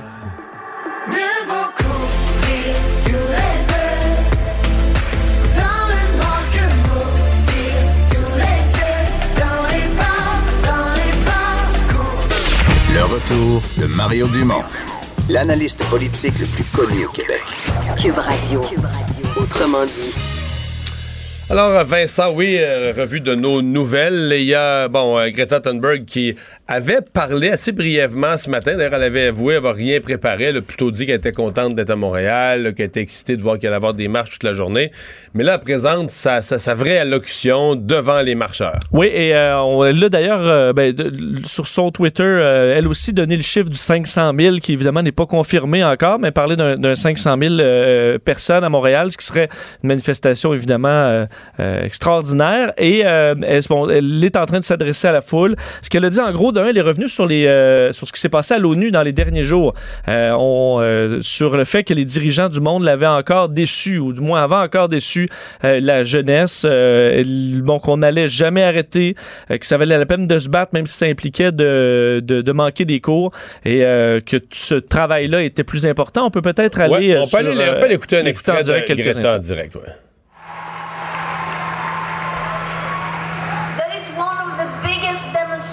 Il s'agit de l'une des plus importantes euh, démonstrations de solidarité, une des plus importantes mobilisations de l'histoire.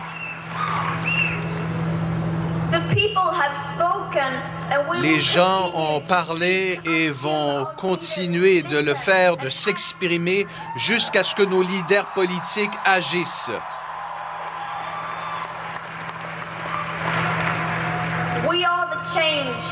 Nous incarnons le changement et le changement s'en vient.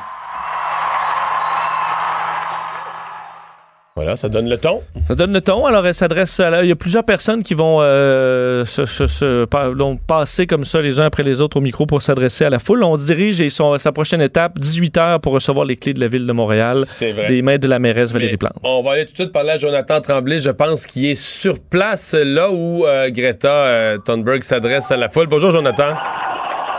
Exactement, Mario. Euh, Je suis sur place en ce moment. J'ai de la difficulté à t'entendre tellement l'ambiance est survoltée. Écoute, cette marche-là est incroyable. Je pense qu'on est en train de vivre quelque chose de réellement unique là, euh, au Québec en ce moment. C'est c'est fou. Ouais, le, le discours de Greta Thunberg qui était euh, le moment le plus attendu, euh, qui, est- qui est bien reçu. Ben oui, exactement. Là. Je suis au milieu de la foule en ce moment, puis on ne cesse de l'applaudir. Les yeux sont rivés vers elle. C'est, une foule euh, très euh, joyeuse, calme et euh, bon pour l'instant, euh, j'ai entendu dire qu'il y avait peut-être eu quelques grabuges à certains endroits, mais somme toute, là, pour moi, ce que j'ai observé, euh, ça se passe très bien. E- Est-ce que, ben, je sais que c'est difficile d'évaluer quand on est dans le milieu, mais est-ce que tu as l'impression qu'il arrive encore des gens? Parce qu'on a dit c'était il y avait tellement de monde, c'était tellement long avant de prendre le départ que euh, on se disait, bon, à l'heure où elle allait prendre la parole à 16h10, il allait peut-être encore rester des marcheurs qui ne seraient pas arrivés à, bon, sur, sur le, lieu de, le lieu de rassemblement final. Est-ce que ça te semble être le cas, qu'il y a encore des gens qui marchent et qui arrivent derrière? T'as tout à fait raison, Mario. Euh, écoute, moi, j'étais à la queue de la file au départ et euh, je pense que j'avais pas encore bougé de 100 mètres que euh, les premiers étaient déjà arrivés euh, au point de rassemblement final. là. Donc, euh, je sais pas si en ce moment, il y a encore des gens qui, qui sont au point de départ, mais chose certaine, il y en a qui sont à mi-chemin. là. Ben, euh, on va euh, surveiller comment tout ça va se démanteler. Parce que là, est-ce qu'il y a d'autres gens qui, qui prennent la parole présentement au lutrin ou est-ce qu'on va euh, progressivement demander aux gens de, de quitter? Est-ce que ça se continue? Euh, pour l'instant, moi, ce que je vois sur l'écran, c'est qu'il semble y avoir d'autres gens qui vont prendre le micro. Euh, ouais, exactement. Donc, ça, ça semble pas être fini, mais euh, je, je- je vois déjà les gens euh, autour de moi euh, se disperser tranquillement et euh, je- Ouais, le- on sait pas trop où ils vont. C'est ça. Le clou, le clou de l'événement est comme passé après Greta Thunberg. Merci beaucoup, Jonathan. Hey, merci Mario, bon après-midi. Bye bye. Il faut dire, c'est euh, l'endroit à l'entrée de, de- de l'autoroute Bonaventure. C'est un coin qui est très large. hein. Il y a beaucoup d'espace et ça semble. Je veux dire, les gens se sont compactés. Là. Alors, ça prend une foule énorme pour être capable de prendre cette, ce- cette- cet endroit-là d'assaut. Et euh, les images semblent montrer que c'est euh, le cas. Euh, c'est une euh, journée, évidemment, où il y, a- comme pas grand-chose de l'actualité, à part que cette marche. Mais s'il n'y avait pas la marche sur le climat, Vincent, ce qui serait la nouvelle numéro un aujourd'hui, c'est qu'on vient d'avoir euh, au, au Québec un premier cas. Nous aussi, on avait eu un en Ontario. Aux États-Unis, il y a eu plusieurs morts, mais un cas de, de vapotage à risque, de vapotage avec ces substances euh, bon, mal, mal choisies que les gens, des fois, se font venir sur Internet ou achètent dans des lieux euh, pas trop sécuritaires, mais de, de maladies pulmonaires très, très graves. Oui, ça semblait qu'une question de temps avant que ça touche le Québec. Eh bien là, c'est le cas pour la première fois au Québec, une un cas de maladie pulmonaire sévère liée au vapotage. vapotage.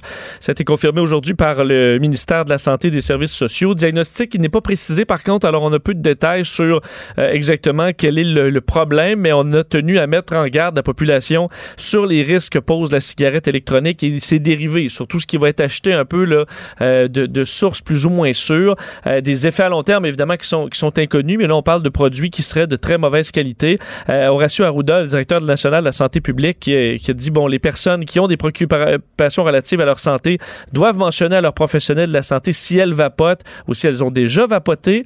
Et entre autres, et, et c'est ce qui fait qu'il risque d'avoir peut-être plus de cas au Québec, c'est que là, euh, un protocole pour recenser les potentiels nouveaux cas de maladies pulmonaires est présentement mis en branle dans les hôpitaux et le ministère. Alors, euh, comme on a vu dans les derniers mois euh, aux États-Unis, une augmentation des cas, mais qui est entre autres due à la vigilance des, des, services hospitaliers qui maintenant les rapportent. Alors, est-ce qu'on verra ça au Québec? C'est fort possible. Au Québec, la, bon, Daniel McCann est en train d'évaluer les, ce qu'on pourrait peut-être faire au Québec. On sait qu'aux États-Unis, Donald Trump a déjà indiqué son intention de bannir les articles aromatisés. Euh, on va faire une pause et tout de suite, euh, dans un instant, là, au retour, on parle euh, de ça avec le docteur Martin Junot. Le retour de Mario Dumont. Joignez-vous à la discussion. Appelez ou textez 187 Cube Radio. 1877 827 2346. Alors, euh, euh, Vincent nous parlait juste avant la pause euh, donc de ce premier cas qui a été révélé ce matin par la santé publique de problèmes pulmonaires graves. Premier cas au Québec, il y en a eu au Canada, plusieurs aux États-Unis, mais de problèmes de pulmonaires graves liés au vapotage. On va tout de suite en parler avec le docteur Martin Junot de l'Institut de cardio. Bonjour, docteur Junot. Bonjour. Bon, euh, comment, comment on interprète ça? Ce qu'on comprend, évidemment, c'est que les gens qui sont aux prises avec ces problèmes-là ont, ont vapoté ou ont mis dans leur cigarette électronique des produits à risque? Ben, jusqu'à date, si on regarde les enquêtes qui ont été faites aux États-Unis qui sont encore en cours, mais il y a quand même beaucoup de cas rapportés où ce qu'on retrouve en grande majorité, c'est de l'huile contenant du cannabis, surtout du THC et de l'acétate de vitamine E. Pourquoi euh, ce produit-là? C'est qu'il est huileux et pour les connaisseurs, ça fait paraître l'huile de THC comme étant de meilleure qualité. Alors, évidemment, c'est du marché noir. Aux États-Unis, c'est très populaire. Euh, moi, je suis surpris qu'il n'y ait pas plus de cas au Québec parce que vous pouvez l'acheter sur Internet à très bas coût. C'est très illégal, là, évidemment. Euh, alors, euh, moi, je pense que c'est une question de temps qu'il y ait, de, qu'il y ait plus de cas ici. Euh, c'est très populaire aux États-Unis. Euh, ils ont même trouvé un fabricant au Wisconsin. Ils ont trouvé un importateur qui est dans la région de Los Angeles qui fait venir ça là, par baril quasiment, cette huile-là. Alors, euh, évidemment, une des choses qui est recommandée là, par les, les gens qui ont suivi ça de très près aux États-Unis, c'est d'éviter à tout prix d'acheter des produits du marché noir. euh, Parce que si on, si on va dans un magasin, on va dans un magasin là, qui vend le- le- les cigarettes électroniques puis les, les différents produits, il n'y a rien qui est à risque comme ça. Ben écoutez, on n'a pas de cas rapporté ni aux États-Unis ni ici encore où on est euh, en face d'un produit légal. Euh, que ce soit une marque connue comme euh, Vibe, Juul, je ne veux pas faire de publicité, ou ce qui est vendu en boutique là, qui est euh, qui est qui est légal. Là. Ils ont des inspections, eux autres, euh, par Santé Canada. Donc, c'est pas impossible que ça arrive, mais on n'a pas de cas documentés. Un des problèmes qui arrive aux États-Unis, c'est que les gens ne veulent pas le dire qu'ils vapotent du THC. Ils disent non, non, c'est une vapoteuse ordinaire, mais ils trouvent du THC dans l'urine. Alors, c'est sûr qu'il faut être, euh, il faut que les enquêtes soient bien faites. Ici, on, on ne sait pas, en tout cas dans la conférence de presse ce matin, on nous disait pas quel est le produit vapoté. Il semble que c'était pas du THC, mais on n'a pas encore là, de d'analyse, en tout cas euh, publiée là, sur euh, le produit utilisé. Qu'est-ce qu'on peut dire, docteur Junot, sur, la, la gravité des problèmes pulmonaires qui découlent? Ben, Il y en a quelques-uns qui sont décédés, mais par exemple, quand on parle de gens dans la vingtaine, euh, on semble dire des problèmes pulmonaires euh, permanents.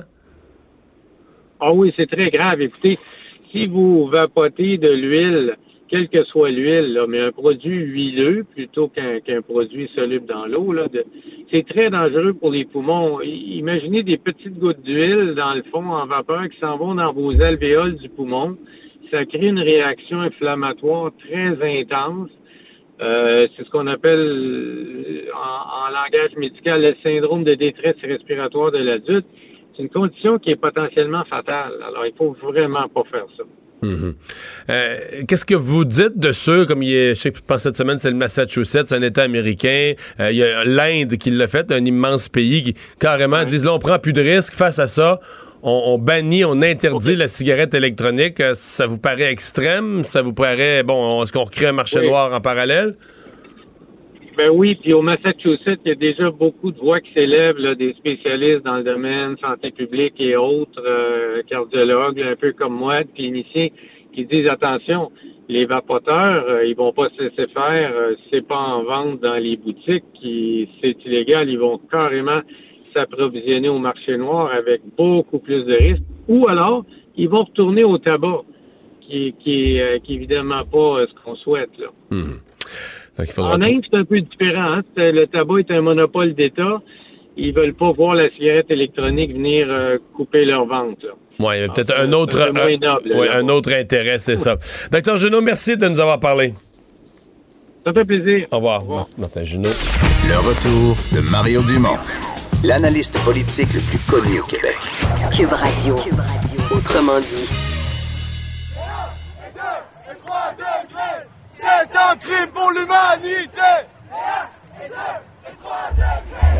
conscience environnementale, mais tu sais, je suis pas toute. Euh, faut écouter le discours à Greta, là. Alors, euh, euh, des membres de notre euh, équipe euh, sont allés sur le terrain aujourd'hui euh, faire un exercice. Je sais pas si on s'est inspiré de, de, de, de l'humour de Guy Nantel. Bonjour, Bastien. Bonjour, Mario. Ouais, parce que vous êtes allé, euh, dans le fond, vous amuser un peu à voir. Les gens manifestent pour l'environnement, leur, leur bonne volonté est totale, mais quelle est leur connaissance des, des enjeux liés à l'environnement? Des enjeux liés à l'environnement et on commence aussi par soi-même. Qu'est-ce qu'on fait concrètement, chacun de notre bord, pour l'environnement? là? Tu sais, la- à la limite, la question est de vous venir en char pour manifester. là, Oh, ça, mais ça doit bon, être drôle quand même. on l'a- On l'a pas posé celle-là. On n'a pas été, euh, on n'a pas été trop chien non plus parce que c'est très jeune. Hein, ce dit en passant pour le feeling là, de l'environnement. Moi, le- l'heure où j'étais là, c'était très jeune. C'était beaucoup dans la vingtaine, mais j'ai attrapé euh, tranquillement pas vite, il y avait d'autres mondes qui commençaient à arriver. Euh, il y avait énormément de monde, en fait. Oui, là. Euh, ça, on le voit. des- quand tu dis que tu as un problème de stationnement en vélo, c'est parce qu'il y a du monde. Oui. alors, j'ai des spécimens très différents. C'est ça que j'ai aimé. Il y a le fameux cliché du jeune qui a aucune idée de pourquoi il est là à peu près. Là. Puis t'en as d'autres qui sont vraiment des convaincus puis des militants. Mais j'aime bien écouter la première. Donc j'ai pris trois spécimens, une femme dans la quarantaine, un retraité de 70 ans puis un jeune dans la vingtaine. Et Donc, tu les passes à ton quiz. je les passe à mon quiz. J'ai gardé, euh, je peux tout de suite vous dire que la question qui est le ou la ministre fédérale de l'environnement? Et mes collègues qui faisaient aussi le quiz, ils ont tous échoué. Tout le monde a échoué. Donc, personne ne connaît Mme McKenna. Exact. Puis j'ai pas pu vous faire un montage très serré parce que c'est un peu comme le boulanger qui arrive à 4 heures du matin avec la pâte qui lève encore. Là. Le, le, le pain est pas encore prêt, mais je vous apporte des bouts de pâte qu'on est en train de travailler pour le podcast qui va être sur euh, Cube Radio euh, sous peu. On écoute ça puis on en reparle après. Parfait.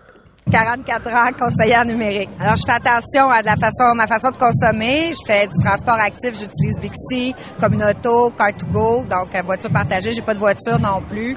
Et ça, c'est la réponse à la fameuse question. Vous, que faites-vous pour l'environnement? Elle est pas pire, là. Elle est pas pire. Le deuxième, le jeune homme dans la vingtaine, euh, on voit que c'est un peu autre chose. J'ai 21 ans. Jusqu'à la dernière nouvelle, j'étais cuisinier. Euh, je vais pas à l'école. Fait que euh, c'est- je pense que ça fait le tour. Je, je- je jette mes déchets. Je les jette dans une poubelle, you know. Euh, je vais, je vais, j'en ramasse des fois quand j'en vois que c'est trop, c'est, c'est, c'est trop comme ça n'a pas de sens, sinon. Euh, je te dirais métro, rue. Sinon, je peux pas dire que je suis le meilleur. Je, je vais pas me vanter sur ce côté-là, mais je fais mon possible, tu sais, comme Tu sais, comme Ouais. Sympathique. Moi, il est sympathique. La mais- rue, métro. Mais et- mettre ses déchets dans une poubelle, je suis pas sûr que dans les standards de, dans les standards de Greta, je suis pas sûr que ça se classe comme. Ah, c'est étant- pas correct juste de pas tout garocher à terre par Ben au vent. Mais c'est c'est drôle que ce soit considéré comme une valeur environnementale. Me semble que c'est juste le gros bon sens. de Ma mère ramasse ta, ramasse C'est ta le poubelle. Et le troisième, c'est mon préféré. Mon monsieur retraité, assez surprenant. Moi, j'ai 72 ans, je suis retraité. Ah, moi, je suis un précurseur. Disons que je recycle mon eau depuis à peu près 25 ans. Je ramasse mon eau de pluie, puis me sert dans mon jardin. Puis, je veux dire, j'ai à peu près 2000 litres d'eau que je ramasse pour, euh, pour mon jardin et tout ça, là. Euh, on, a, des voitures électriques. On, tondeuse électrique. J'utilise pas, j'utilise pas de produits pesticides sur mes terrains, sur mon terrain. Je tue même pas une mouche. J'essaie de la sortir dehors, alors... euh, on on s'imagine le monsieur là, dans sa cour, là, ben, ben tranquille, ben pisse. Là, tu sais. 2000 litres d'eau. 2000, il calcule, moi, c'est ça qui m'impressionne. tu sais. Donc, il ramasse l'eau de pluie, il la filtre, puis il, il arrose ses tomates euh, avec ça. Une mouche, ça. ça... Ça n'a pas une empreinte écologique. Moi, je présume que tuer une mouche, c'est bon pour l'environnement. Ça en fait une de moins qui pollue. Les Ben, chiures de, ben, surtout les que chiures ça- de mouche, c'est une forme de pollution. Non, mais ça nourrit aussi le, le reste de la nature. là. Il y a d'autres bébites qui vont manger ça. Ah bon. Mario, es-tu prêt bientôt? Oui. Tu vas te nourrir d'insectes. Je sais. C'est l'avenir de l'alimentation des protéines. Tiens-toi prêt. Ouais.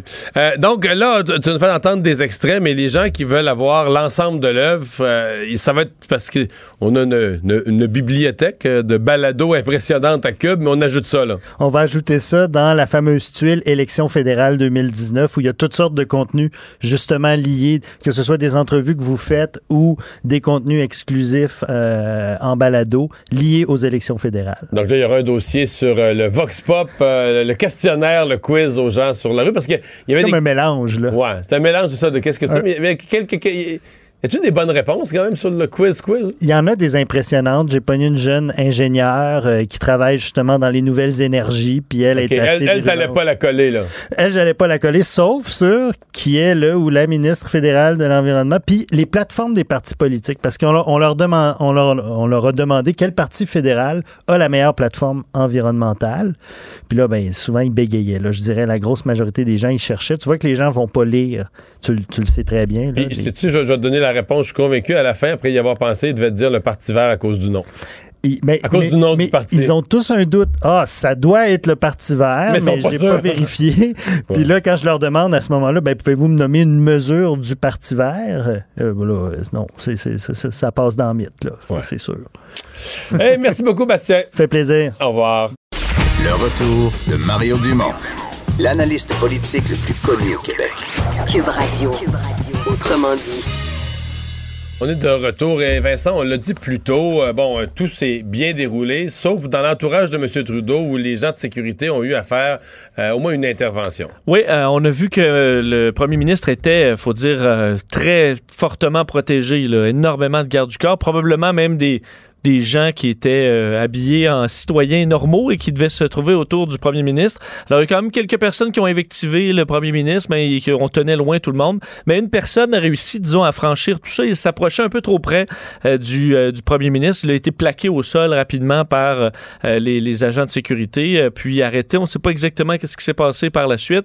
Il semble pas y avoir eu énormément d'incidents, par contre, mais c'est une tâche importante de le protéger aujourd'hui. Et, et comme il y avait plusieurs politiciens, personnalités sur place, on va parler à Martin Sirois, qui est propriétaire de sécurité sur Sirois, mais qui a, joué dans ce film du, du travail difficile de la sécurité des personnalités publiques lors de grands événements. Bonjour Martin.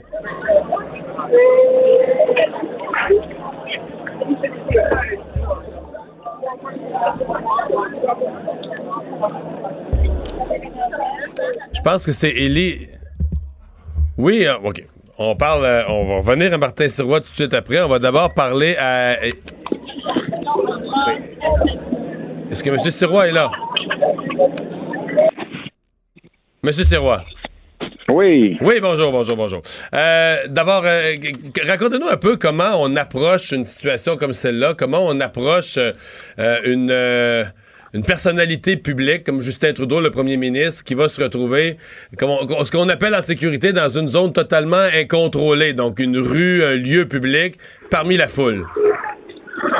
Ben écoute, selon mon expérience à moi, là, je veux pas parler pour les autres, mais selon mon expérience à moi, euh, je peux te jurer euh, qu'il y a beaucoup de petits amis que le monde ne savent pas que c'est ses petits amis alentour. tu sais. Ah? Alors, euh, il doit y avoir beaucoup de membres des renseignements qui sont là, parce qu'il y a, tu sais, chaque corps de police a le- les escouades de renseignements criminels. Alors, euh, c'est sûr que tout ce beau monde-là sont là, puis que, euh, écoute, les équipes, ça doit doubler et tripler présentement avec euh, ce genre de manif-là. là. Donc, en d'autres termes, il y a des gens qui sont autour du premier ministre puis qui ont l'air des gardes du corps, mais on peut penser qu'il y a d'autres gens qui tournent autour, euh, qui peuvent avoir l'air de simples manifestants, mais qui ont aussi des yeux tout le tour de la tête et qui font partie de la sécurité tout en étant habillés en jeans puis en, en- oui, c'est en clair. t-shirt. C'est clair, hein? Ah oui, c'est sûr, sûr, sûr, sûr. Parce que c'est stressant. Veux dire, mettons, pour, pour son équipe, là, il n'y a rien. Il y a rien de plus stressant. Généralement, il est dans un hôtel, il s'en va au lutrin, on regarde les sorties de secours, on surveille, on, on- va visiter le périmètre la veille. C'est rare que le premier ministre se retrouve trois- 300 000 personnes, la rue. C'est rare qu'il se trouve dans une situation semblable. Oh oui, absolument. Écoute, euh, c'est sûr que euh, les gars ont dû travailler fort dans les dernières 24 heures pour préparer, euh, préparer le scénario, c'est sûr. Euh, Martin, je te tutoie parce qu'on on- on se connaît, mais le, le- euh, je- souvent dans des cas comme ça, puis tu as protégé des super vedettes et tout ça, on se dit, euh, on pense toujours à un plan de sortie. Là. On va sortir par telle porte, on a une sortie de secours, donc on a toujours Ouais, un si- plan B. arrive quelque chose. là. Mais, mais comment on fait alors qu'on est en mouvement dans une foule où il y a des gens, puis là, tu sais pas à quel moment il va arriver une menace, il faut sortir la personne rapidement, mais là, on, on, on va- faut improviser en quelque sorte? Ben écoute, probablement qu'il doit y avoir des équipes de soutien qui suivent en parallèle. Puis c'est ces gens-là euh, qui vont euh, qui vont aider à ouvrir le chemin pour évacuer euh, le, client s'il y, a- une menace. là. Ben écoute, tous les corps policiers à Québec, autant la sûreté, le municipal, à Montréal, les gars sont sur la coche. là. Je vais te dire, là, les gars sont professionnels. Moi, je travaille avec eux autres presque toutes les semaines. Euh, les gars, ils savent ce qu'ils font. Là. Fait que moi, je pense que tout notre monde est vraiment en sécurité. Là, mais on sait pas ce qui peut arriver. Mais écoute, euh, quand c'est le temps de sortir un client, là, on se fout un peu des principes et on prend les moyens qu'il faut. Hein. Ouais. Que je suis pas vraiment inquiète, moi. Ouais. Euh, Qu'est-ce qu'on. Si, si on avait à décrire les différents types de menaces, évidemment, il y a la menace simple, là, un individu seul qui s'approche trop près puis qui essaye de. Je sais pas, d'y casser un œuf sur la tête ou de tirer les cheveux ou de le pousser, n'importe quoi. Là. Mais ça, c'est la menace, on va dire, de premier niveau. Mais euh, c'est c'est tout un ensemble de menaces qu'on doit évaluer. Ou qu'on, euh, si t'essayais de les mettre par catégorie, Ben écoute, euh, moi, euh, écoute, moi, ma façon de travailler, c'est que je traite si je suis avec un client puis qu'il y a une menace, moi je les traite toutes de la même façon.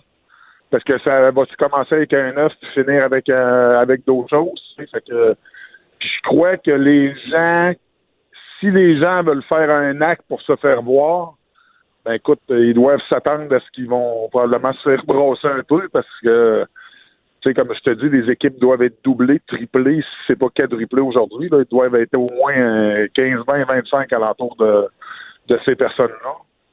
Fait que, en tout cas, bonne chance pour te rendre là avec un œuf, là, mais Ouais, hein? moi, toutes les menaces sont importantes, que ce soit verbal ou physique. là. fait que, on voyait euh, les, les, les gardes du corps, évidemment, avec leurs euh, leurs lunettes de soleil et tout ça, mais qu'est-ce qui qu'est-ce que vous regardez?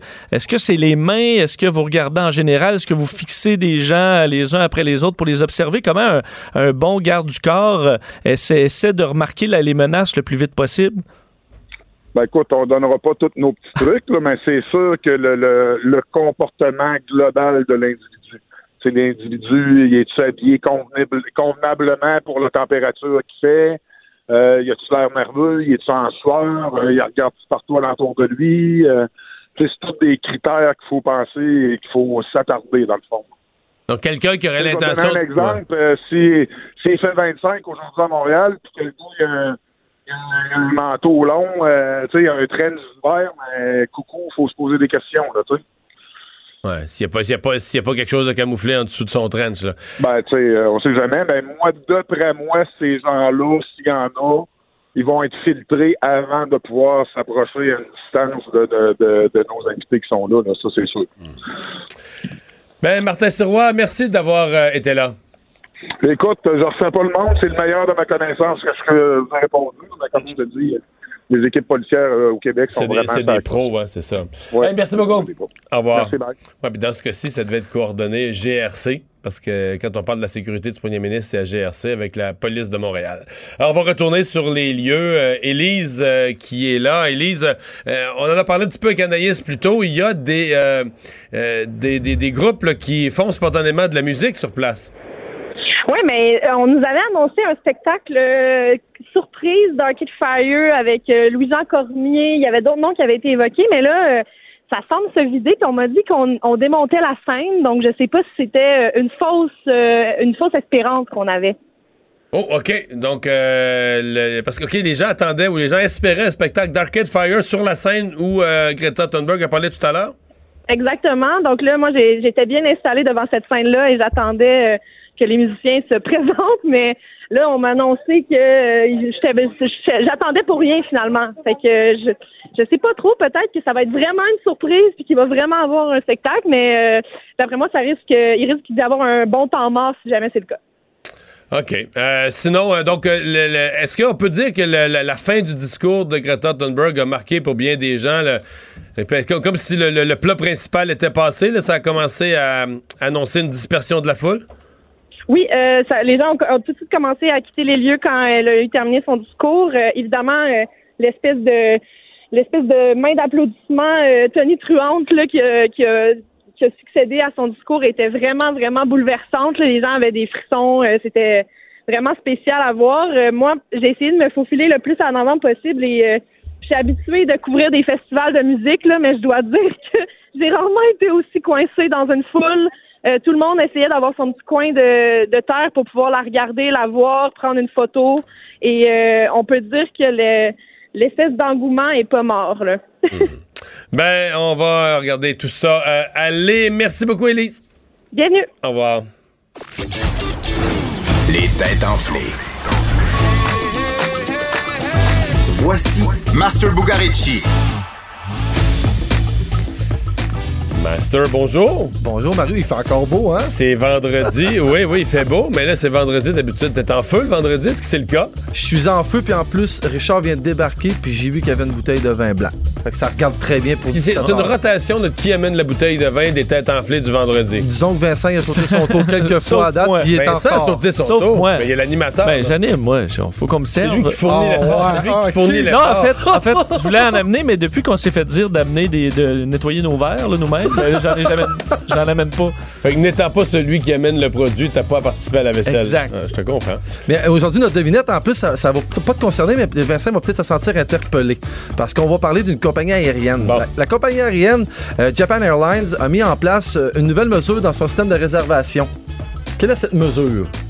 Oh, je l'ai pas vu. C'est une nouvelle que j'ai pas vue. C'est quelque chose d'agréable. euh, si tu voyages beaucoup, Mario, c'est Donc, c'est une question qu'on te pose, une offre qu'on te fait.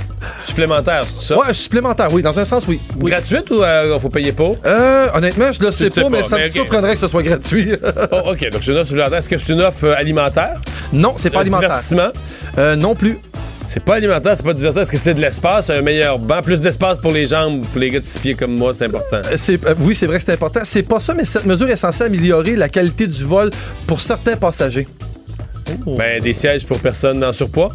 Non, ça aussi c'est une bonne idée, mais non. Certains passagers. Donc, euh, est-ce que c'est pour ceux qui ont. Tu le sais-tu, Non, ça? je sais pas. Est-ce que c'est pour ceux qui ont peur? Est-ce qu'on a euh, quelque chose à mettre sur? Non, mais c'est pas fou non plus. Je peux donner un deuxième indice. J'aime ça, Mario. Ça, c'est dur aujourd'hui. Le système permettra de repérer un certain type de, de, de désagrément en vol. Quelque chose qu'on n'aime pas quand on vole. Donc, ils vont annoncer les, euh, les turbulences à l'avance. Mais ça, les- ça, les pilotes le font déjà. ouais. Mais c'est pas Non. ça. Ouais, Qu'est-ce mais- qu'on n'aime pas en vol à part les turbulences? Je suis surpris, Vincent. Pas un, il bébé fort. qui braille. Oh, bullseye! C'est ça, bullseye! Sérieux, quand on va réserver avec euh, Japan Airlines, quand on va sur- euh, réserver notre siège, on va pouvoir voir où sont déjà installés les bébés. Pas les deux vrai. ans et moins. Oui, fait que tu vas Discrimination contre les enfants. Complètement. Placé à l'autre bout du bébé de deux ans. Mais je l'ai vécu cette année, moi. C'est tough. Ben, mettons, sur un vol de 7 heures, là, euh, 4h30 de bébé, Ça fait mal. c'est rough.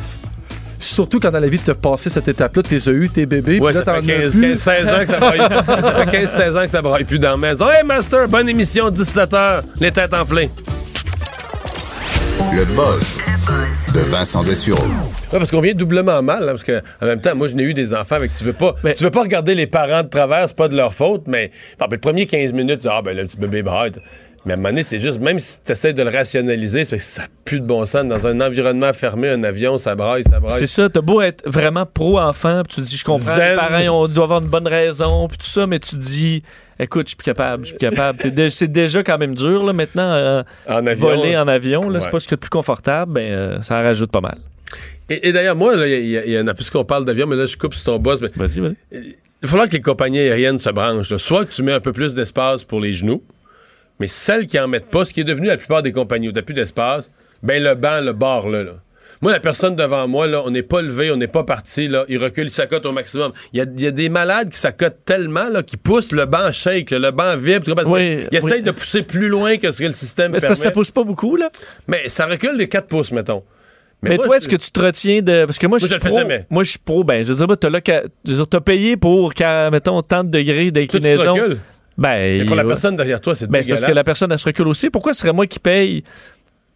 Ben, moi, je- On s'entend que tout le monde, au début du vol, est, est- est normal, puis après ça, on- tout le monde se cante un peu. Peut-être ça si fait que tu perds pas si d'espace. C'est la nuit que ça dort, là, mais en plein jour, tu vas là, tu peux plus regarder vraiment ton film, tu peux plus écrire, ta tablette est plus utilisable, t'es plus quoi. Mais moi, je me couche pas parce que. C'est un cercle vicieux. Tout le monde fait le coup de cochon, celui d'en arrière, avec tout le monde est mal. Ouais, mais tu peux pas en vouloir à la personne qui, qui a le- je veux dire, c'est dans son droit. là. Puis Je suis le premier à me sentir mal, mais t'es comme, écoute, c'est. J'ai, pourquoi? C'est pour ça que c'est pas. ça, faut que tu payes pas les gens dans cette. Soit tu mets de l'espace. Oui. Ou soit tu barres les bancs. Mais ça, tu sais le problème. assis, mais ça, tu sais le le problème pour l'espace. Encore là, ça ressemble un peu à ce qu'on vit. euh, c'est que les, les gens chialent sur les grandes compagnies puis les compagnies, mais pour deux piastres, la différence entre une bonne compagnie aérienne et une compagnie aérienne qui va vous corder comme des euh, sardines, ben vous allez prendre le billet deux piastres moins cher. Les compagnies aériennes qui offrent des vrai, vols de qualité avec de la place puis un bon repas, ces compagnies-là, ils font pas de profit. Alors, c'est des compagnies à rabais. C'est pour ça qu'on est tous rendus avec des compagnies à rabais parce que les gens vont juste acheter pour Ils le prix. magasinent sur Internet puis prennent le moins cher, Oui. point à la ligne. Alors, ceux qui critiquent les compagnies aériennes, ben, il faut critiquer vous. On, on est toujours au billet le moins cher. Alors, si les compagnies ont tout enlevé ce qui était de confort, puis le coûteux, ils vous donnent un rouleau au jambon que vous payez de votre poche, puis un petit banc serré. Alors, dans ton boss aujourd'hui, tu nous parles de la planète Mars. Oui, parce que tu sais, on se prépare vu euh, que la planète va mourir. Comme certains l'ont dit aujourd'hui, sous peu, il faut se préparer une nouvelle planète. Est-ce que ça pourrait être la planète Mars qui pourrait sauver l'humanité à une certaine époque? Et euh, c'est drôle, je me suis fait voler mon idée par des scientifiques, Mario. C'est que, tu sais, la, la NASA, en fait, il y a une, une convention internationale. Lorsqu'on envoie des sondes à, à l'extérieur de la, la- la- disons, de l'atmosphère terrestre, il doit ne rester aucune trace de germes, euh, quoi, de bactéries. On stérilise tout au maximum pour ne pas contaminer l'espace et surtout les autres planètes. Pour vrai? Oui. Ça, c'est c'est- c'est- ça- c'est super sévère.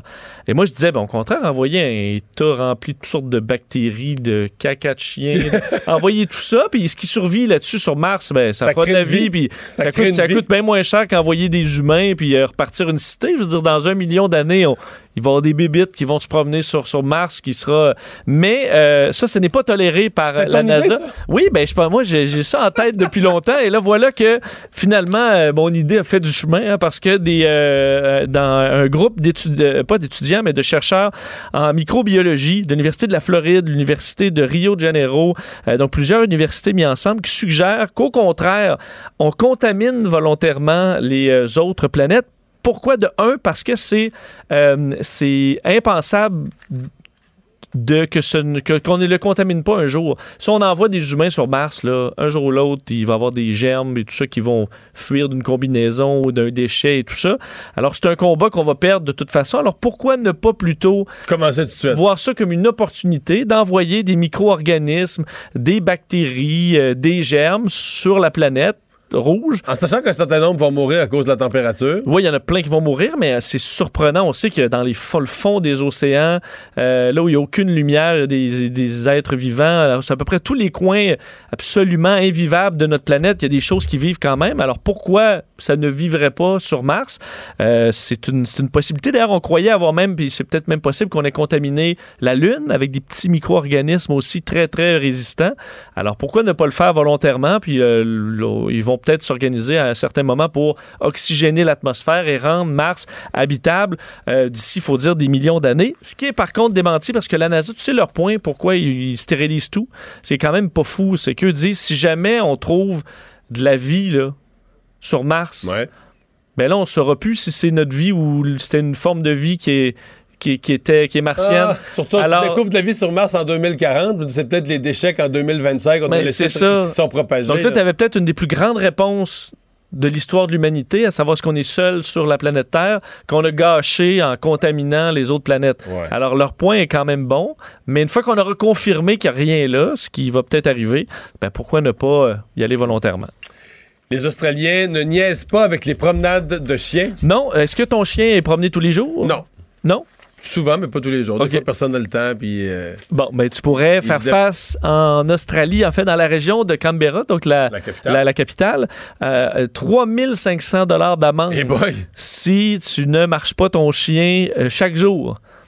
Euh, c'est une nouvelle règle, en fait, sur la protection des, les- les- des- sur les droits des animaux, là, qui voit pour la première fois les animaux comme étant des êtres vivants sensibles. Et entre autres, ceux là, qui c'est vont. pas, c'est pas maltraiter son chien qu'une journée, il fasse pas de marche. là. Ben, en fait, c'est par rapport au confinement aussi, là. C'est qu'on dit si un chien est confiné pendant plus de 24 heures, il doit obligatoirement être libre pendant deux heures. Aux 24 heures. Mais qu'est-ce qu'il appelle confiné, là? Dans une maison, un chien est dans la maison, là. Il y a de l'espace dans la maison. Il n'est pas confiné, il va où il veut. et- Ben, c'est c'est Il se effectivement. couche sur le. Une bonne partie de la journée, il se couche sur le divan puis il dort. là. Puis quand tu le déranges, il fait. il est bien, hein, ça ne Ouais. tentait pas. Il a pas Mais- l'air. euh, pas si. Quand tu lui dis on va prendre une marche, il est bien content, mais euh, je veux dire. euh, Il capote pas tant que Quand ça. il est couché sur le divan, là, puis il dort comme une bûche, il a pas l'air si vaillant d'aller prendre une marche, là. OK, parce que les, entre autres, les chiens qui sont attachés, par exemple, à un non, ça, arbre je comprends, là. longtemps, ben, avec, on avec dit... un six pieds de corde, là, je comprends que là, ça s'est confiné. euh, C'est ça. Et là, eux pourraient faire face, mais le problème, c'est aussi que qui peut vérifier ça, là?